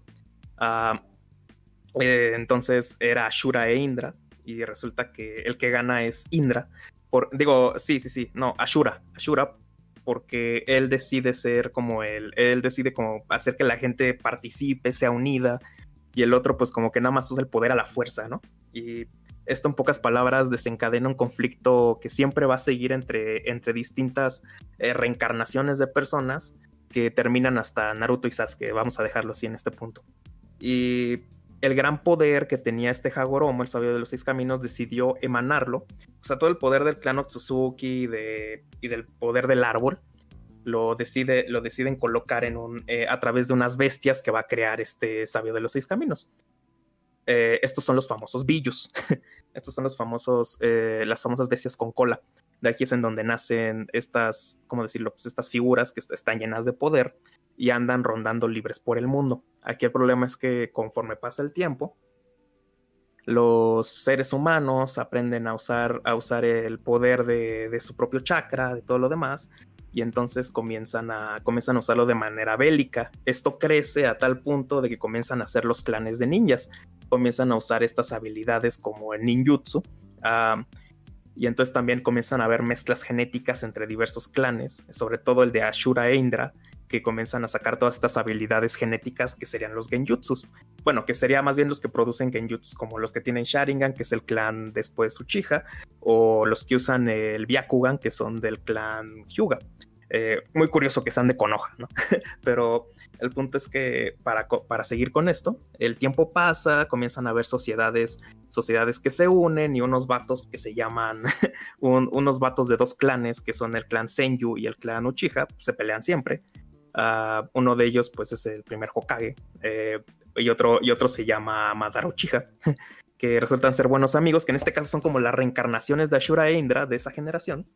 Y, es- y son como muy buenos amigos en este punto, pero sus clanes están peleados. Entonces ahí deciden optar por la paz y digamos que el más poderoso del mundo era este vato, ¿cómo se le llama? Ay, olvidé cómo se llama el primer Hokage. Hashirama, güey, Hashirama. Hashirama Shen- Senju, sí, perdón, perdón.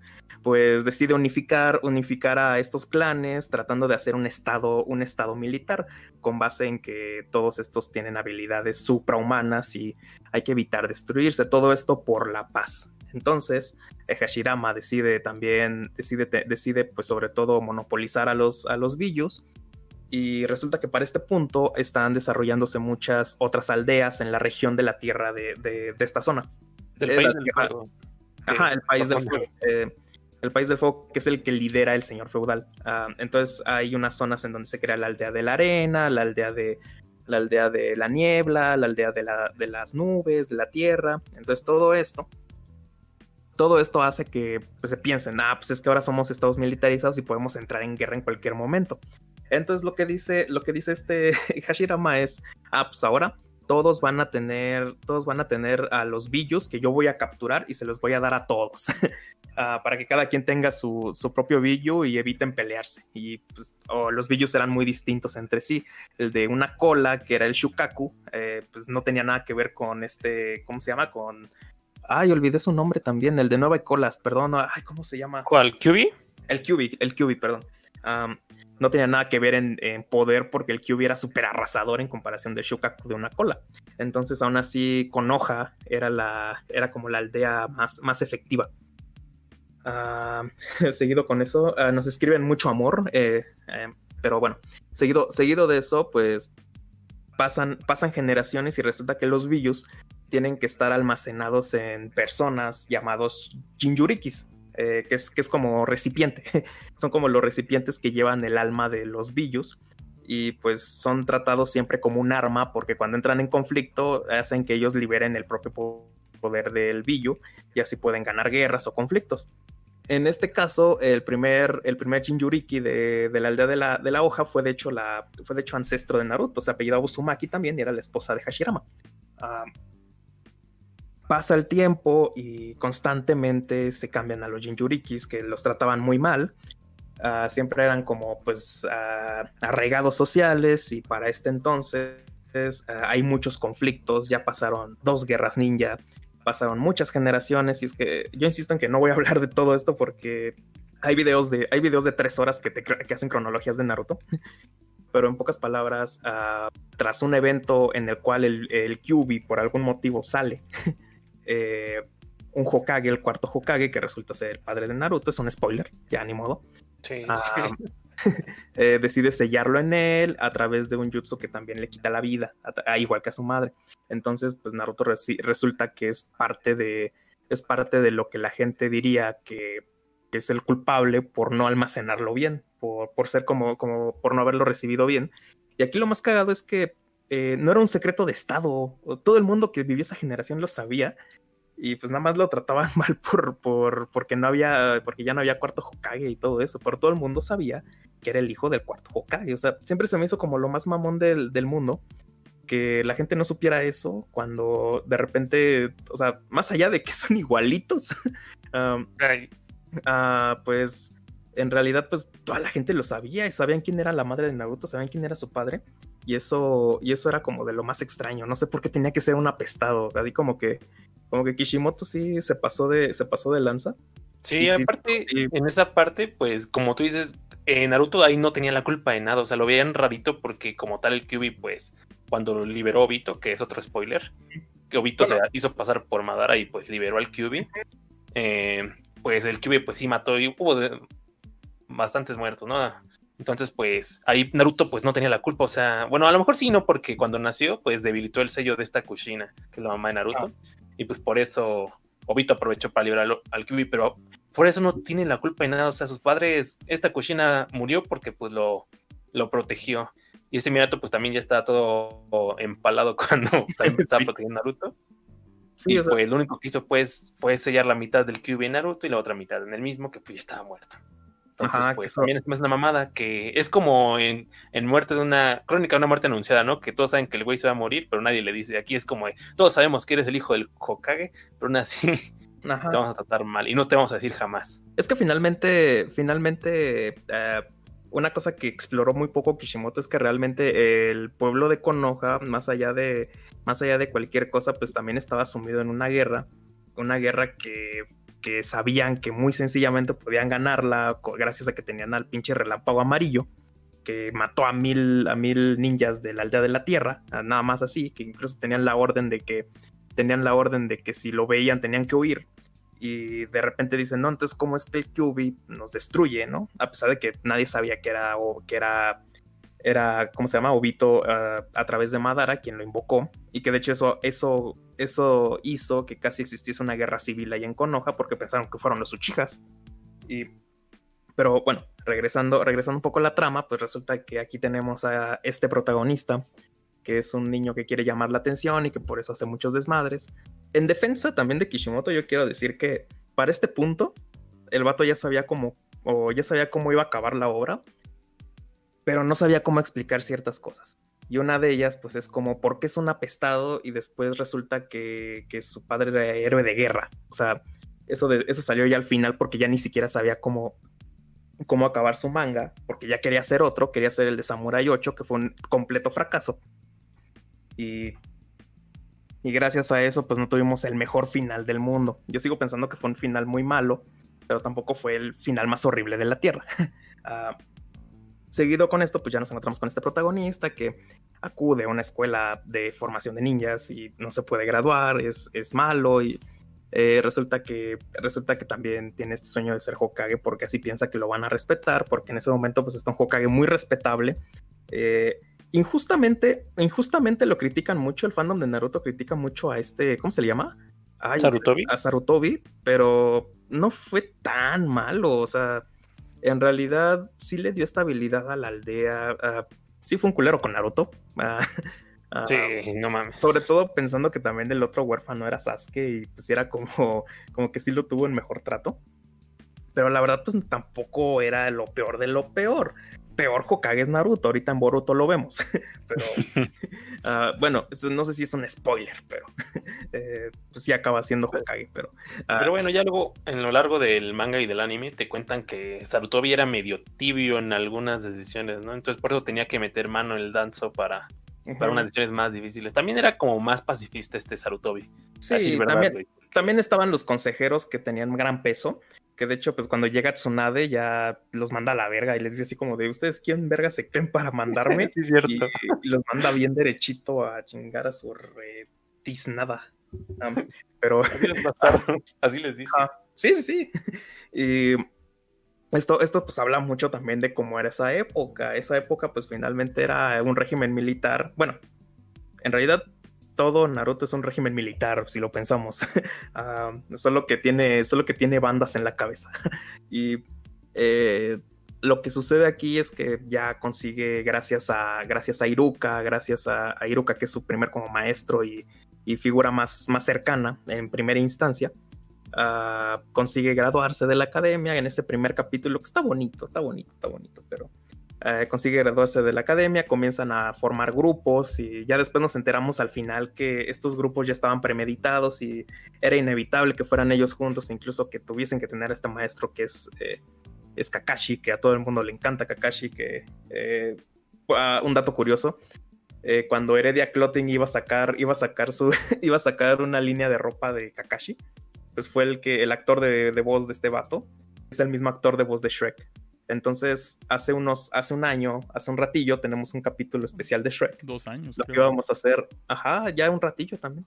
Uh, íbamos a imprimir, íbamos a imprimir una, ¿cómo se llama? Como una, un, una foto del episodio y le íbamos a pedir que nos lo firmara. Pero pues ya nadie fue a ese evento. Seguido, bueno, después de la anécdota, pues tienen este, tienen una, tienen una elección y aquí es en donde se forma el primer grupo que está compuesto por Naruto, por, por Sasuke Uchiha, que es el único sobreviviente de su clan, que ya hablaremos después de por qué murió, porque le faltaba odio, y Sakura Haruno, que ha, haremos un, haremos una, haremos, ¿qué? ¿Qué pasó? No, es que me dio, me dio mucha risa, ya, continúa. um, haremos una, bueno, uh, haremos una aclaración. Los personajes femeninos en, en Naruto están muy mal escritos. Uh, es como en la cuestión también del shonen. Eh, personaje femenino, oh sí, un personaje femenino, vamos a hacerlo fuerte, no, vamos a hacerlo, eh, vamos a darle el rol médico o el rol técnico, uh, pero pues nada más ahí. Pero seguido de eso, por eso el show a veces es mejor. Bueno, casi siempre. Sí, no, sí, sí, no, tienes razón, porque, o sea, acá hay todos los personajes femeninos en Naruto no les. Bueno, o sea, trataron de darle importancia a Sakura luego en Shippuden, pero fue lo, solo fueron un par de episodios. Yo creo que. Y mejor... O sea, aquí todas es como de. Eh. O sea, a lo mejor la que tiene más, más protagonismo a lo largo y evolución, a lo mejor es esta. Temari, creo, ¿no? Sí, es la, sí, la, la novia de. De Shikamaru. De Shikamaru. Uh, yo, yo, diría que el mejor personaje femenino de Naruto es Conan. Eh, la de Akatsuki. Mm porque sí le dio batalla a Toby, sí, o sea, como que se despidió Aquí dignamente, no. se despidió dignamente de Naruto cuando ya vencen a este a Nagato. Ajá. cuando, cuando matan a, cuando matan a- cuando ya vencen a Nagato, y es como, pues tenía mucha lógica su modo de proceder. Y ella sí creía en la paz que el, el primer Akatsuki brindaba. Y pues nada más terminó siguiendo a Nagato por. porque, Por amor, pues, es- Ajá, pues sí. Bueno, ya nos saltamos muchos, mucho, Ajá, mucho. pero, pero ese es el mejor personaje, a menos de que ustedes consideren la teoría de que, pues, este, ¿cómo se le llama? Ay, ¿cómo se llaman? Los del siguiente arco, lo del el arco de Sabusa, se me olvidó cómo se llama. este Sabusa, eh, Haku. Haku, Haku, a menos Haku de es hombre, que, ¿no? eh, depende de lo que quieras pensar, pero Bueno, podemos decir Bueno, que es hombre canónicamente, pero hay, mucho, hay mucho doujinshi acerca de, de la relación Sabusa-Haku, pero no vamos a hablar de eso. Eh, se- vamos a empezar con este arco. Pues ya se conformó el equipo 7. eh, es el primer también equipo de Kakashi. Es el, es el equipo Kakashi. Se les ofrece una misión. En esta misión. Es que no voy a hablar de todos los arcos, güey. Son demasiados. Pero. Sé, si quieres, yo ahorita luego resumo unos. Eh, nos dirigimos a un arco de a un arco de batalla en el cual pues se encuentran con un enemigo también de clase S que era un asesino uno de los siete espadachines de la niebla pelean con él y sucede uno de los elementos clásicos de Naruto las conversiones Eh, en donde pues eh, prácticamente enemigo que llega enemigo que le digo oye yo también fui como tú lo evangeliza ah, le dice los, los vuelven medio buenos y al final mueren dignamente, a pesar de que pues, los acaba matando. y así continúa, así continúa durante varias, durante varias épocas y el arco de Sabusa es prácticamente eso. Es un arco muy bonito. Ah, termina, termina más explorando a estos dos personajes que son muy entrañables. Reviven en el Edo Tensei. Yo, yo, yo no quería verlos en el Edo Tensei revividos porque funcionaron bien en el momento en el que estaban. Y pues nada más. Tra- Traku, digo Haku, eh, gran, gran trap, gran, gran ninja. Y de ahí pues podemos irnos a otro, es que, es que esto es muy largo. Vamos a hablar también de Shippuden, no solo del Naruto normal. No sé. Yo creo que. O sea, a lo mejor hacemos menciones a Chipuden, pero no nos vamos a, a entrar en Chipuden, que Chipuden es más largo.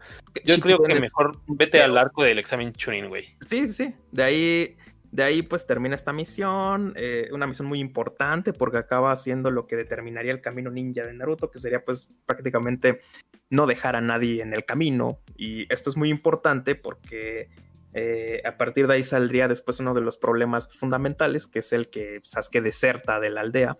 Y por eso mismo Naruto no puede permitirlo. Y ahí es en donde nos damos cuenta que este vato estaba enamorado de Sasuke. Eh, yo tengo la teoría. Eh, había, había amor ahí. Porque ya en Shippuden hasta, hasta se lo madrean para que no toquen a Sasuke. Es, es, es una cosa muy, muy, muy densa.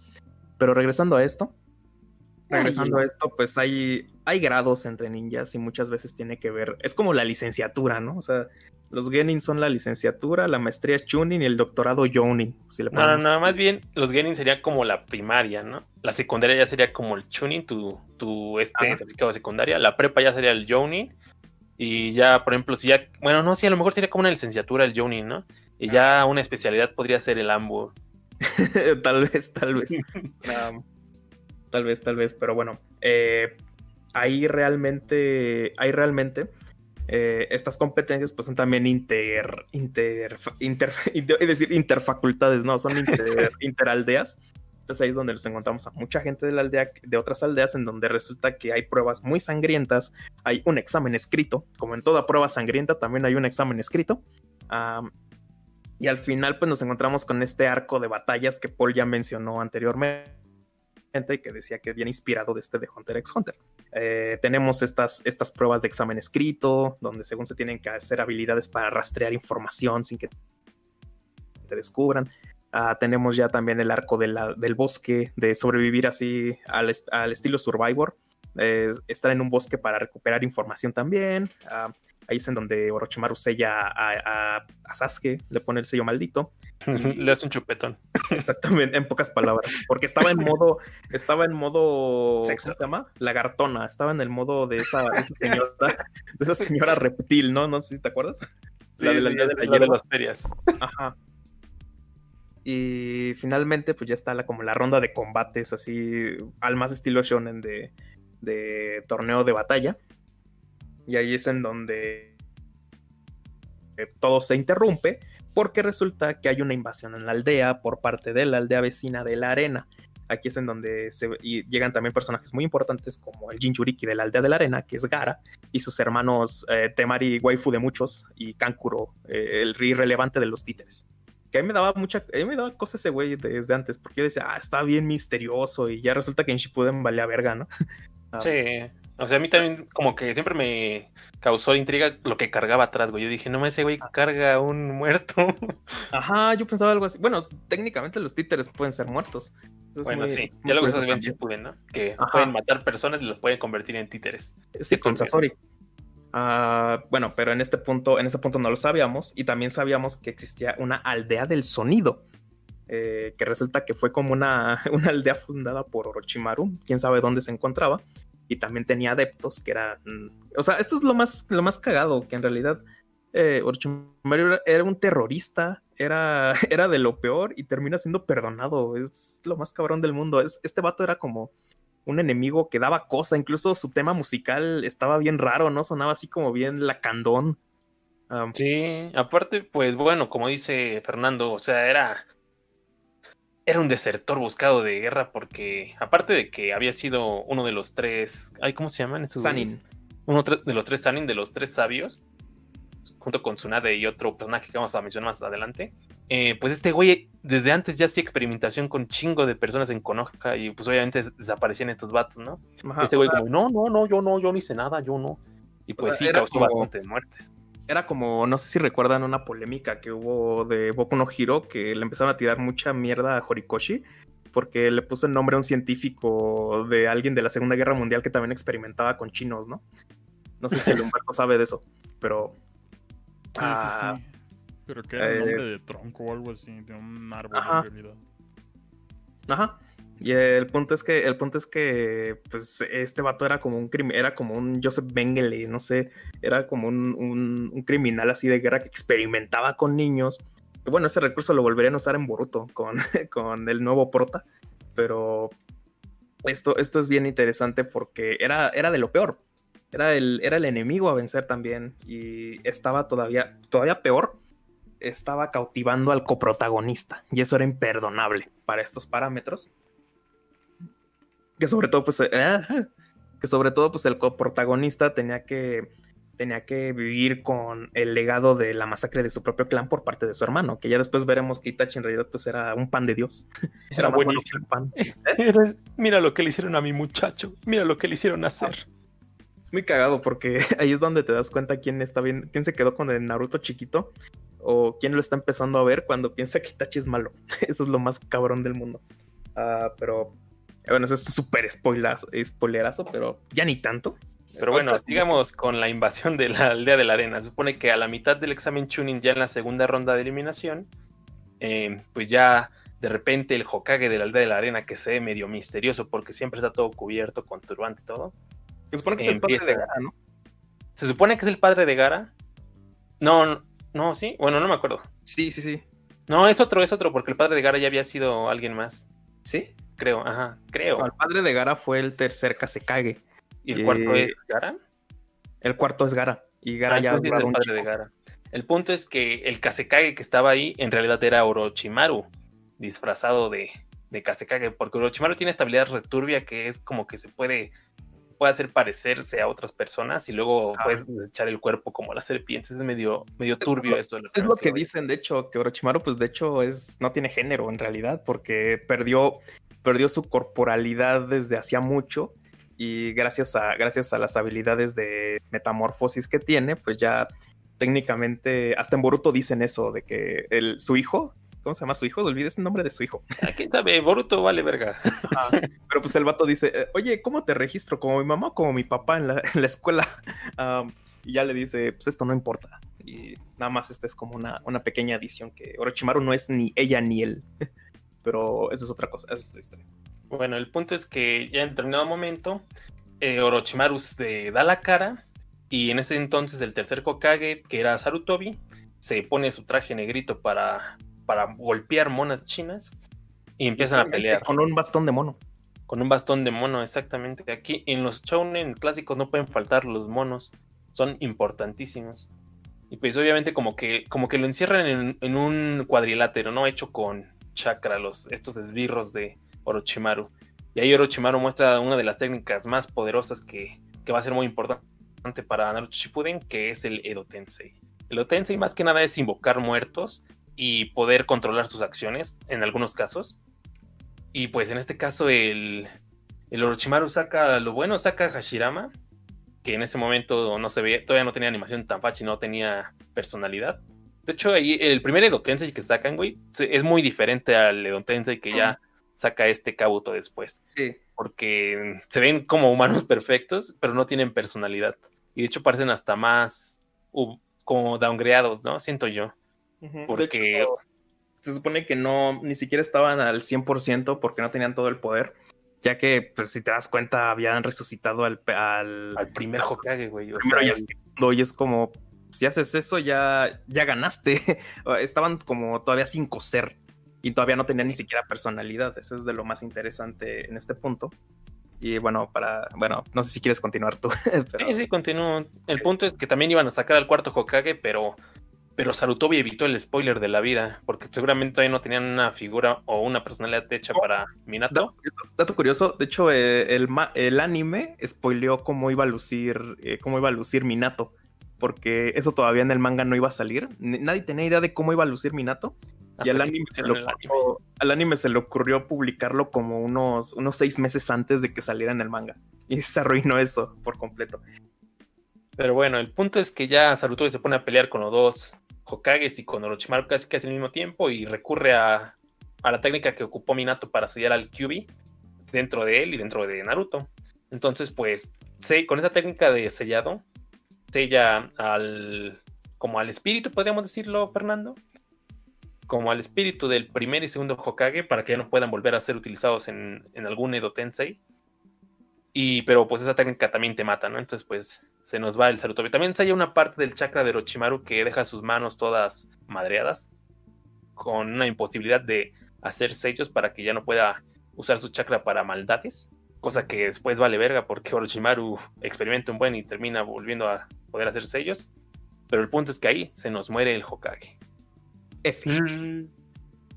Eh. No, la música triste de Naruto. Tururu. Ay, oh, ay, oh. Bueno, el punto es que ahí se muere. Y justo cuando estaba ocupan- ocurriendo todo esto, también como que ya ocurre la desertación del Sasuke, ¿no? Porque eh, algunos de los guaruras, bueno, sí, esbirros de Orochimaru, se hacen con el Sasuke.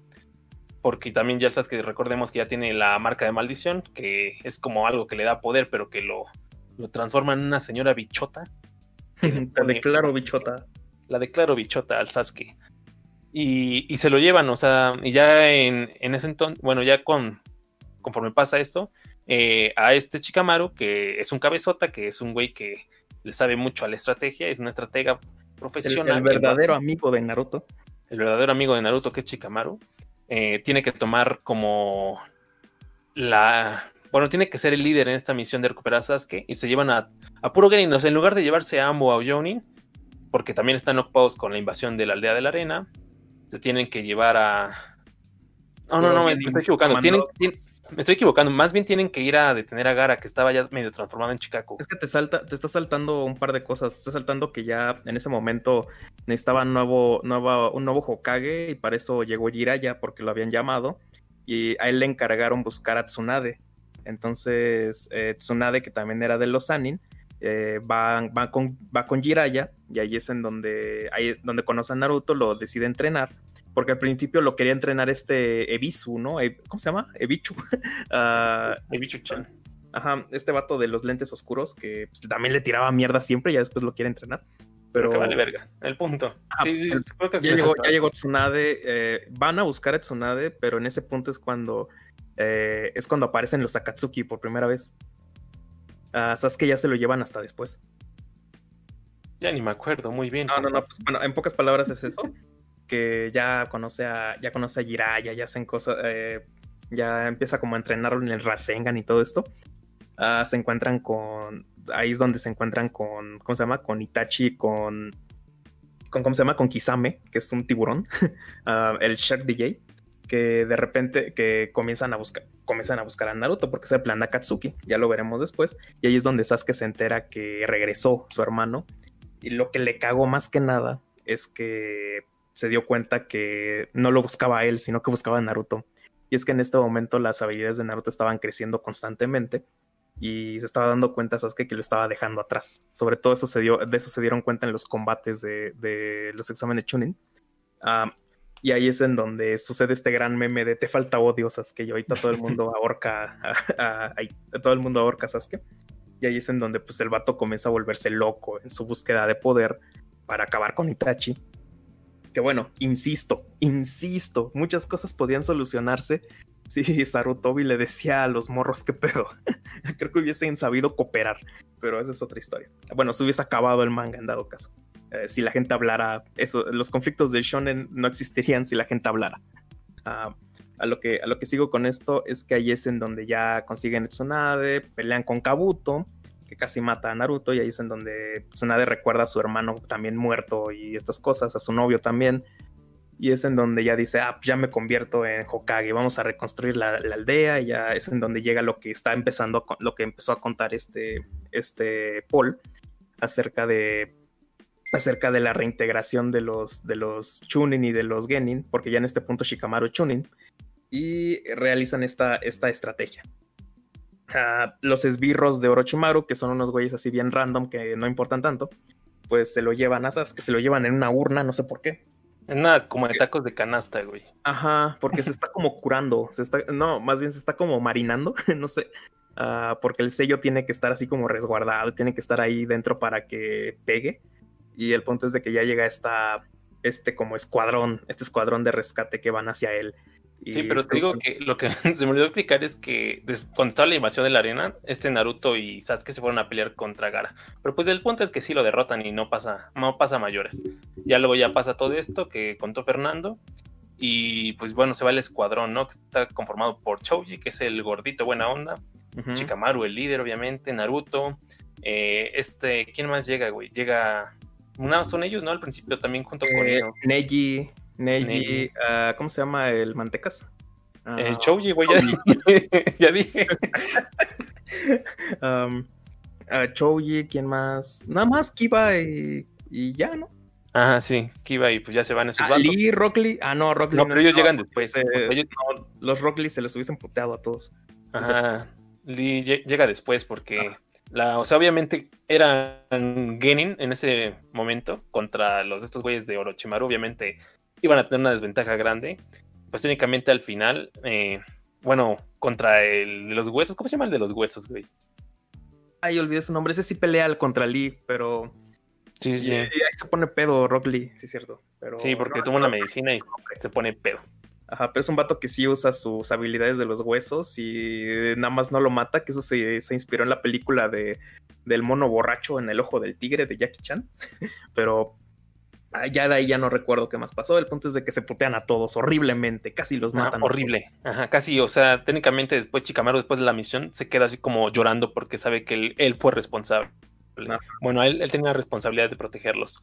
El punto es que en determinado momento, ya con tantos madreados, llegan, llega la aldea de la arena a proteger los repanas, así muy panas. Llega Gara a, salvar a Lee. Llega este Cáncuro, Cánguro, ¿cómo se llama? Canguro. A, a salvar a Kiba. Eh, Tenten también ayuda un poquito a Shikamaru. Y el punto es que cuando llega Naruto con, con este Sasuke, Sasuke ya es malo. Es M-A-L. O no, mi amigo es, es evil. O sea, ya, ya su objetivo ya se había, había trascendido, había trascendido de la aldea, ya quería, ya es desertor por lo mismo. Y pues, le importaba más eso, volverse fuerte a toda costa, y, eso tenía que hacer que, que, se desvinculara de las personas para poder, para poder ser más efectivo. Ah, ahí es en donde, ahí es en donde pues dice, dice que para, es una nota importante que para conseguir el Mangekyo Sharingan que es una habilidad más grande del Sharingan, pues necesitas matar a tu mejor amigo, ¿no? y pues resulta que su mejor amigo, a pesar de todo, era Naruto, y ahí es en donde deciden pelear. Y ahí sí perdió a Naruto, porque ahí sí se lo putearon bien horrible, bien horrible, bien horrible. Horrible, eh, ajá, pero ahí tenemos, tenemos una duda. Bueno, ahí tenemos como ventaja del Sasuke, ¿no? Porque al Sasuke ya tenía el sello de maldición, y pues aunque Naruto medio liberó al Kyubi, porque creo que le salieron creo que dos colas, ¿no? Tres colas, porque Cuatro seguía ya. en forma. No, cuatro ya es cuando ya. Ah, no, sí, sí, le salieron cuatro. Porque el de 6 ya es el de Pain. Ajá. Ajá, El punto es que ya le salieron cuatro colas, no pudo contra Sasuke, o sea, sí se lo madrió verguitas el, el Sasuke. Lo que lo salvó, lo que lo salvó fue que él no quería volverse fuerte como lo hizo Itachi, porque él piensa que Itachi mató a su mejor amigo, que era este otro vato Uchiha, que según era como el más poderoso. ¿Cómo se llama? Chisui, güey. Ah, ajá, Shisui, Shisui. O sea, todo el mundo pensó que eh, Itachi mató a Shisui, pero en realidad pues el vato se suicidó. Y, de ahí es como tuvo el Mangekyo Sharingan, más bien con el suicidio de este vato. Y es, es muy interesante lo que sucede aquí al final porque es como una manera de, de decirle, pues ya no te voy a matar porque nos vamos a acabar viendo después, ¿no? Y lo ya rescatan a Naruto del mismo modo. Ya no me acuerdo muy bien qué pasó de ahí en fuera, porque eso ya fue mucho relleno que ya no vi. Eh, no, no, sé si, no sé si recuerdas algún aspecto fundamental tú, Paul, para ir terminando. No, yo solo recuerdo que ya después, pues ya llegan a. Pues a, reg- a, a regresar a todos. O sea, ya todos madreados los regresan a la aldea y los empiezan a curar. Y pues está. también a Naruto, ¿no? Que queda ahí flotando, todo verguiado. Y de hecho ahí este Sasuke le da su, su banda, ¿no? Se la, se la, su bandana Ah. se la va, se la tira por ahí. Gustaba- eso es lo que me gustaba de los openings de, obviamente los japoneses, no el, no el que nos llegó aquí gringo todo horrible. Ah, aunque hay uno peor que es el alemán, no sé si alguna vez lo has visto, pero eh, no vean openings de animes en otros idiomas, son muy, tienen mucho cringe, sobre todo los gringos, pero los openings te iban dando como pistas de qué iba a pasar sin spoilearte y eso era lo mejor de todo, porque te, mostraban algunos aspectos de lo que iría la trama y lo hacían con un montaje muy, muy bueno, un montaje bastante bueno ah, y se disfrutan, de hecho... Los videos de Crunchyroll, de hecho, te tienen así como la playlist de todos los openings y son videos como que duran como, como dos horas. Y ahí está, está bastante bien lo que se hace. eh, son disfrutables per se. O sea, más allá, de, más allá de cualquier otra cosa, son muy disfrutables. Y bueno, ya lo demás sería como pensar en Shippuden, porque lo demás ya es, un, ya es puro relleno. También las películas son buenas y todo lo demás. Ah, las novelas ligeras también están chidas. Ahorita Panini México sacó la primera novela ligera de, de Naruto, que es el Kakashi, Shin- el Kakashi Hayden, que también está bueno. Te hablan así como de aspectos de, de, ah, aspectos que se trataron de resolver, que no se llegaron a resolver en, la, en el manga o en el anime, y ahí te resuelven algunas dudas como qué pasó después, ¿no? ¿Qué pasó al final? De, al final de esta trama y con este personaje. Porque Naruto es muy complejo, tiene personajes muy, bien, muy, bien, muy buenos y a veces muy mal desarrollados o muy mal aprovechados. Hay combates muy buenos también. Eh, también hay combates que siempre se quisieron ver y nomás no se hicieron. Ah, hay personajes que también se desarrollaron muy mal y creo que eso es muy, eso es muy obvio cuando tienes una gama tan enorme, tan enorme de, de un universo. ¿Qué pasó? Sí, no, o sea, eso es un problema cuando ya tienes muchos personajes, pero yo creo que el principal problema que tuvo Naruto, ya continuando Shippuden, es que la cronología luego se lo pasaban por los huevos, o sea, siento que en este punto, si ustedes van a ver Naruto, yo siento que sería más importante verse el final o un resumen de Naruto, así como tal, y verse Shippuden completo. Aunque también tiene mucho relleno, pero es que el problema es cómo te van mostrando el desarrollo de un personaje, porque al principio tú ves a Itachi y dices, no más, ese vato es re, está re loco el pana, y ya luego te muestran toda su evolución en Shippuden, y ya entiendes por qué hizo tales acciones, ¿no? Hasta te dicen, no, pues es que Itachi como tal llegó a la aldea no para secuestrar a Naruto como tal, llegó únicamente para avisarle a Danzo que no tocara a Sasuke, que él seguía Ajá. ahí. Y también para ver cómo están, la- bueno, sí, para ver cómo estaban las cosas, más que nada. Esa es la, esa es la importancia de Shippuden y ahí sí yo creo que se haría, haría mucho daño, a la gente le haría mucho daño quedarse solo con la idea de lo que pasó en el Naruto normal, en el primer Naruto, porque eh, hay muchas cosas que no se te resuelven y Shippuden se carga, exclusivamente se encarga de resolver todo lo que, todo lo que enredó la primera trama. Sí, Por y eso- lo hace de una manera bastante bien porque no parece algo forzado, más bien parece orgánico. Por ejemplo, cómo obtuvo Kakashi su Sharingan es una, las, es una, es una trama bastante orgánica porque te empiezan a contar de cuando Kakashi perdió a su papá, que se puso a estudiar y, y hasta te demuestran su transformación de alguien que era muy rígido con, con las normas, con todo, a ser alguien un poco más como ser permisivo. malo. Llega- Ajá, un poquito más permisivo en el punto de que era como una, un honor a Obito, de cómo murió Obito y cómo mató a Rin, o sea, todas esas partes que, que te cuenta Chipuden, eh, esas no son rellenos, son partes que te dan más, bueno, meten más profundidad al personaje y lo hacen de una manera orgánica. O sea, nada forzada, por así Sí, decirlo. sin dudas, sin dudas, porque eh, ese, es, ese es uno de los, de los puntos más fuertes que sobre todo, sobre todo fueron lo que hizo que cayera, que cayera el final tan mal, porque construyes, una, construyes unas bases tan buenas, construyes así, es como construir, no sé, una pirámide, una pirámide con punta de aguja. Ah, haces unas bases muy buenas y al final, en la punta de la pirámide, en lo más, in- en lo más, clima, en lo más clímax de la historia, bueno, no, no en lo más clímax, sino como que en, en la última parte, pues entregas una cosa de nada. Y eso, eso para mí fue el final de Naruto, en pocas palabras, porque eh, se había construido algo tan complejo que es como si pones unas, si pones como una sinfonía y después al final, justo al final, alguien erupta. No sé, algo así. Así se me hace el final de Naruto. Fue como, no es horrible, pero pero pudo ser mucho mejor. Y también Sí. el vato, el vato ya llevaba, llevaba 14 años haciendo un manga semanal, ya estaba cansado, eh, estaba arruinando su vida porque ya ni su hijo lo quería. Creo que por eso empezó a ser Boruto. Y eso, eso, eso, eso repercutió mucho en lo que acabó siendo el final, ya para ir terminando también. Ah, en algo, en algo en lo que mucha gente puede quedarse ahorita con la idea principal de cómo es el Naruto normal. Por eso, por eso creo que hay dos, hay dos, hay dos personas, hay dos tipos de personas que ven Naruto, los que vieron Shippuden y el nor- normal, y los que solo vieron el primero. Porque la verdad es de que si ves el primero nada más, Y los- piensas que es algo mediano. Y los que ¿Cómo se echaron el resumen del Fede Lobo. Ajá, exacto. No, Ah, y, y el Fede Lobo se salta muchas cosas, Pues sí, nos estamos saltando, estamos saltando ahorita muchísimas cosas. O sea, la neta. Yo el, el video que yo creo que más completo podría ser la cronología de Lalo Rams. Y eso aún le faltan varias cosas con todo y todo.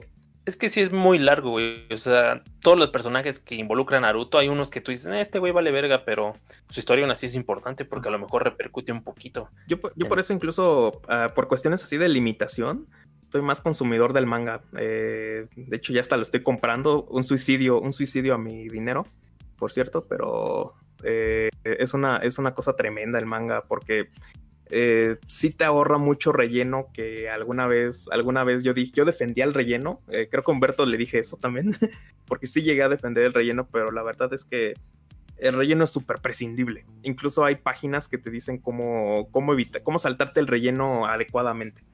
Ah, Sí. O sea, el relleno de Naruto no va a faltar. Y sí, con- concuerdo con Fernando que es relleno que no vale la pena. O sea, me acuerdo que al- casi al final de Naruto hay un relleno donde le dan protagonismo a Tenten. y ese relleno vale pura verga. En serio, es, es horrible. Eso no aporta nada a la historia.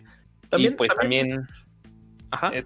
también quiero decir que odio el final de Naruto, Fernando. Yo también, Ah. yo también. Pero a puerta abierta porque también yo ese sí lo sentí muy forzado porque todos sabemos que durante Naruto eh, a Hinata le gustaba Naruto, ¿no?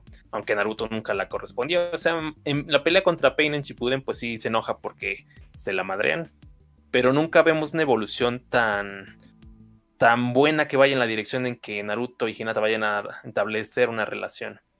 Y de repente dicen, no mames, pues hay boda, tocó boda, tocó boda mis panas entre Hinata y Naruto. O sea, te tuve que salvar de. O sea, te tenía que rescatar de la luna, básicamente, para, para darme cuenta que siempre te gusté, ¿no?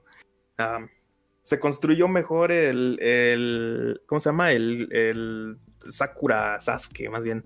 Ah, yo incluso llegué a ser partidario de Narusaku durante un buen rato, porque yo sí dije, bueno, pues ya el Sasuke se va a volver como el solitario y, y Sakura se va a dar cuenta de que el bueno era Naruto. Ya en Shippuden, ¿te acuerdas que hasta le dijo que le gustaba y todo eso, nada más para que dejara de buscar a Sasuke?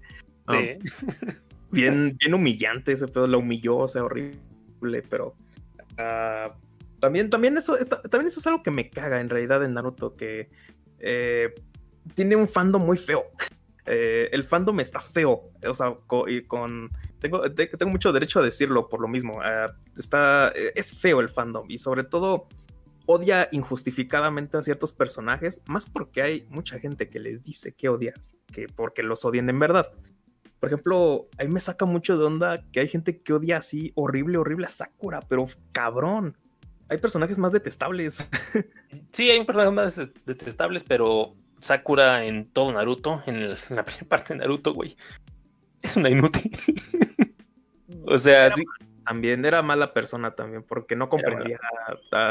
no, no, es que la ponían muy aparte de la ecuación Sasuke Naruto y a mí no Y me gustaba tanto eso, porque podía tener un desarrollo autónomo y no lo tuvo hasta que conoció a Tsunade y, y eso, y eso ya no me gustó, eso sí ya me gustó, porque sí tomó medio autonomía, pero sí le escribieron, le escribieron para estar como el, el recurso médico, como en muchos shonen finalmente.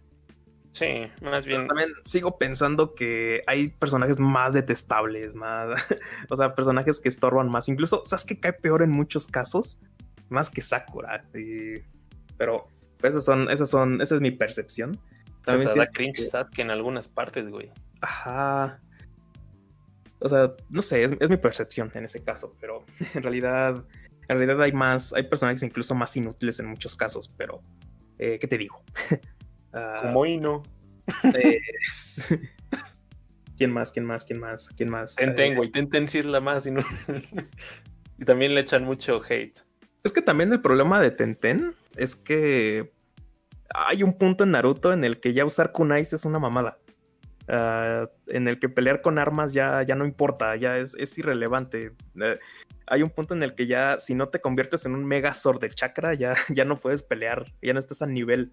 Y creo que desde una buena parte, desde principios de Shippuden, las armas dejaron de ser buenas y la especialidad de Tenten eran las armas.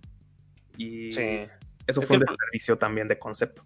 Es que el problema es que el concepto de Tenten era más que nada algo efectivo para matar humanos, no para enfrentarse a pinches bestias gigantes de cola o a, o a güeyes que mm, sabes de dónde los sacaste, pero que podían sac- sacar monstruos de arcilla que explotaban de sus manos, o un güey que podía Ah. invocar tiburones de agua.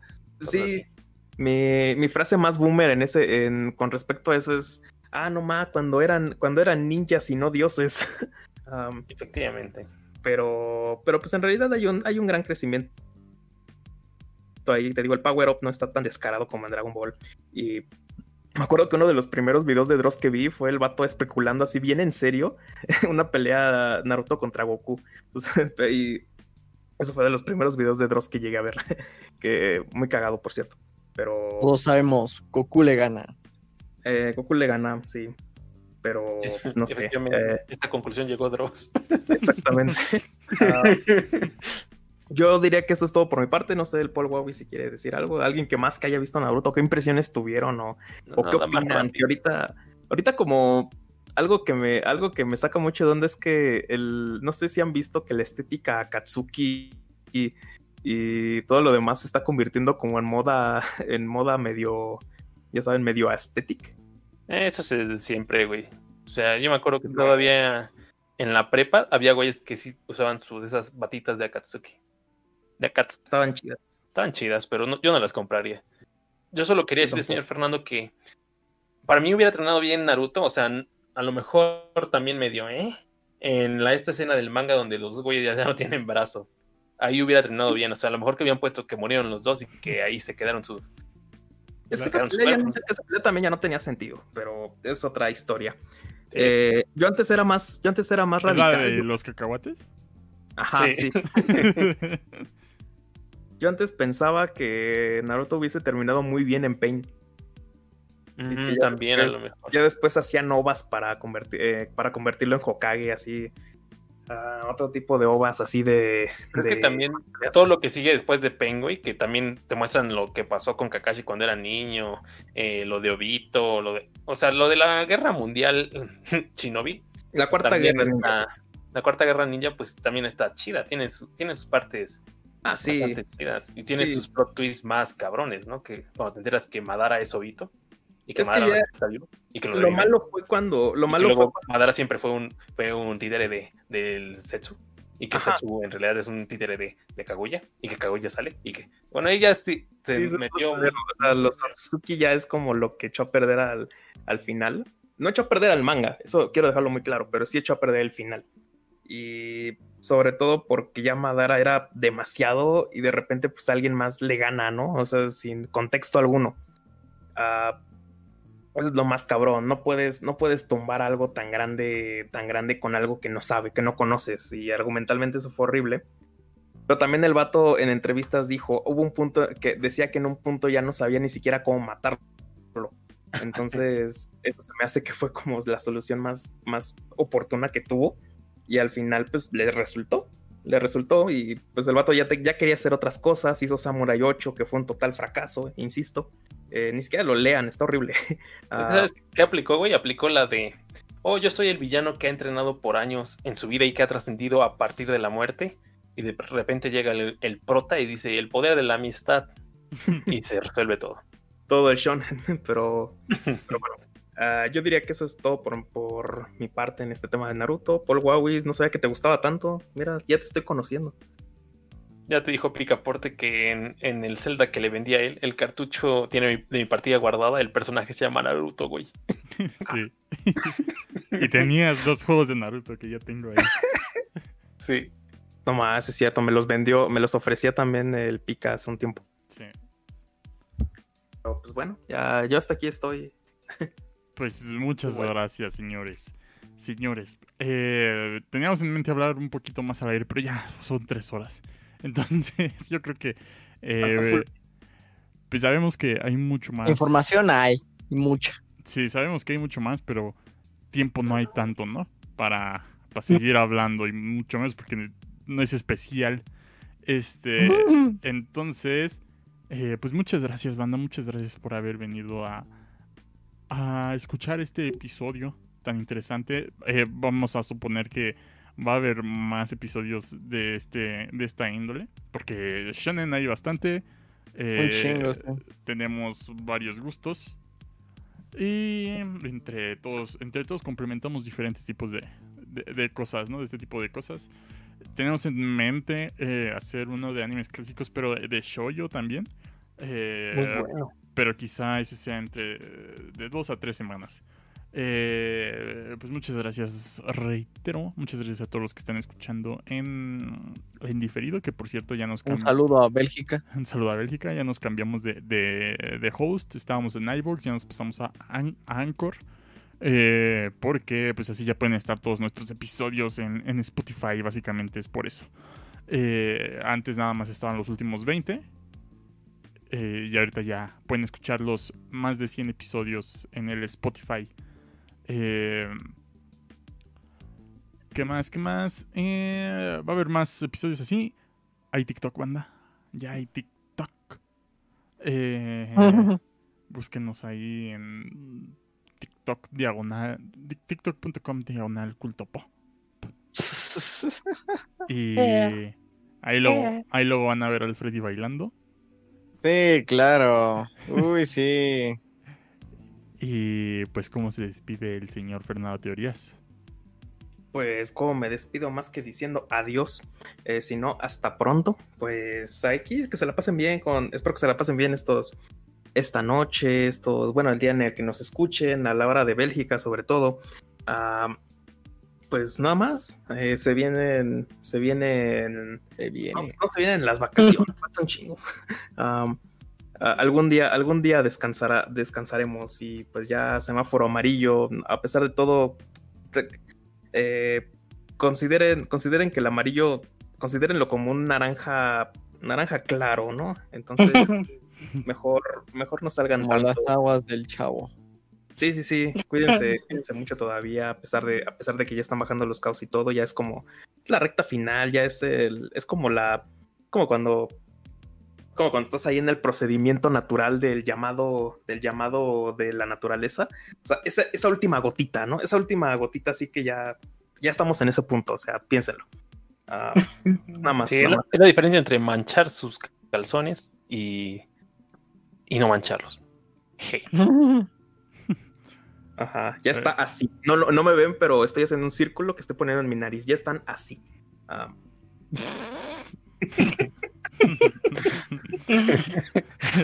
Dice, Chistosón. dice el CCG, eh, nomás se hablaron de tres animes, pues luego, luego hablaremos de más. ¿Por qué, por qué nos, por qué nos gastaríamos todos en un solo episodio CCG? Exacto. Eh, dice Momosa, se me hubiera gustado escuchar de Saint Seiya, pero ni modo. Ey, quizá ¿Quién después. sí? creo Es que- Yo, También está un poquito largo eso, ¿eh? sí, está en- y se divide en Es que dos. puedo hablar de Inuyasha, ¿eh? Inuyasha, muy De, bueno. lo- de los furros. Medabots. Ok. De Digimon. bicho. Dice- De bicho. Te pregunta el CCG, Freddy.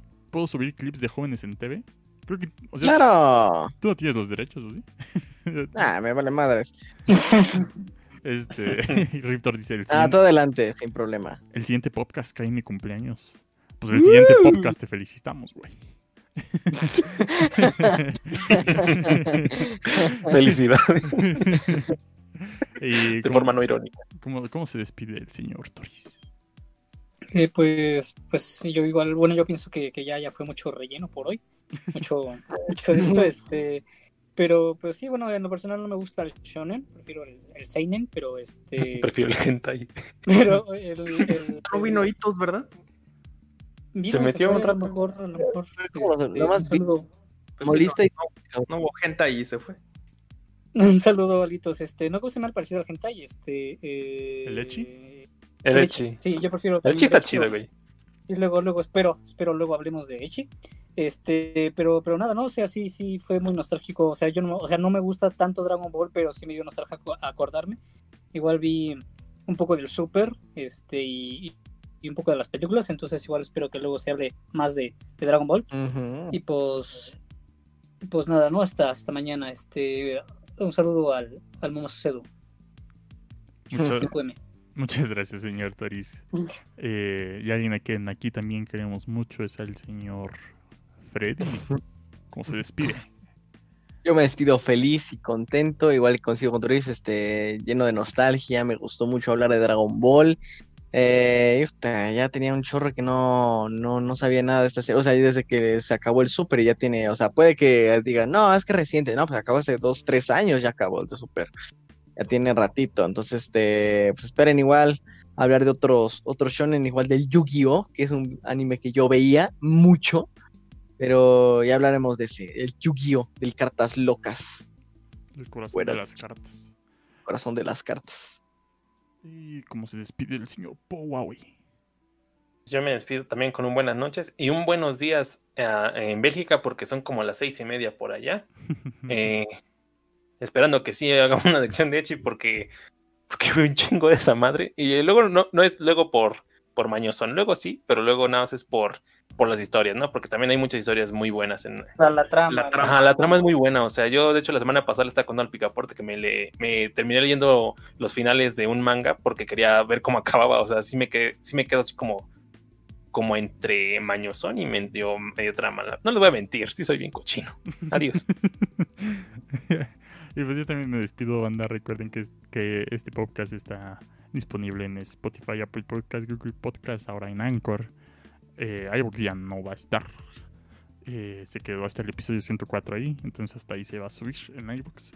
Eh, ¿Qué más? Está, bueno, pueden seguir el TikTok, el Instagram, el, Facebook, el grupo de Facebook. Únanse al Discord. Eh, todo, todo lo que esté en la descripción. Y pues nada, banda, muchas gracias por asistir a este episodio. Nos despedimos. Adiós. Adiós. Adiós.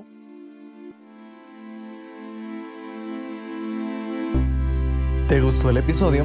No olvides suscribirte y escuchar los demás episodios. Nos vemos en la siguiente semana.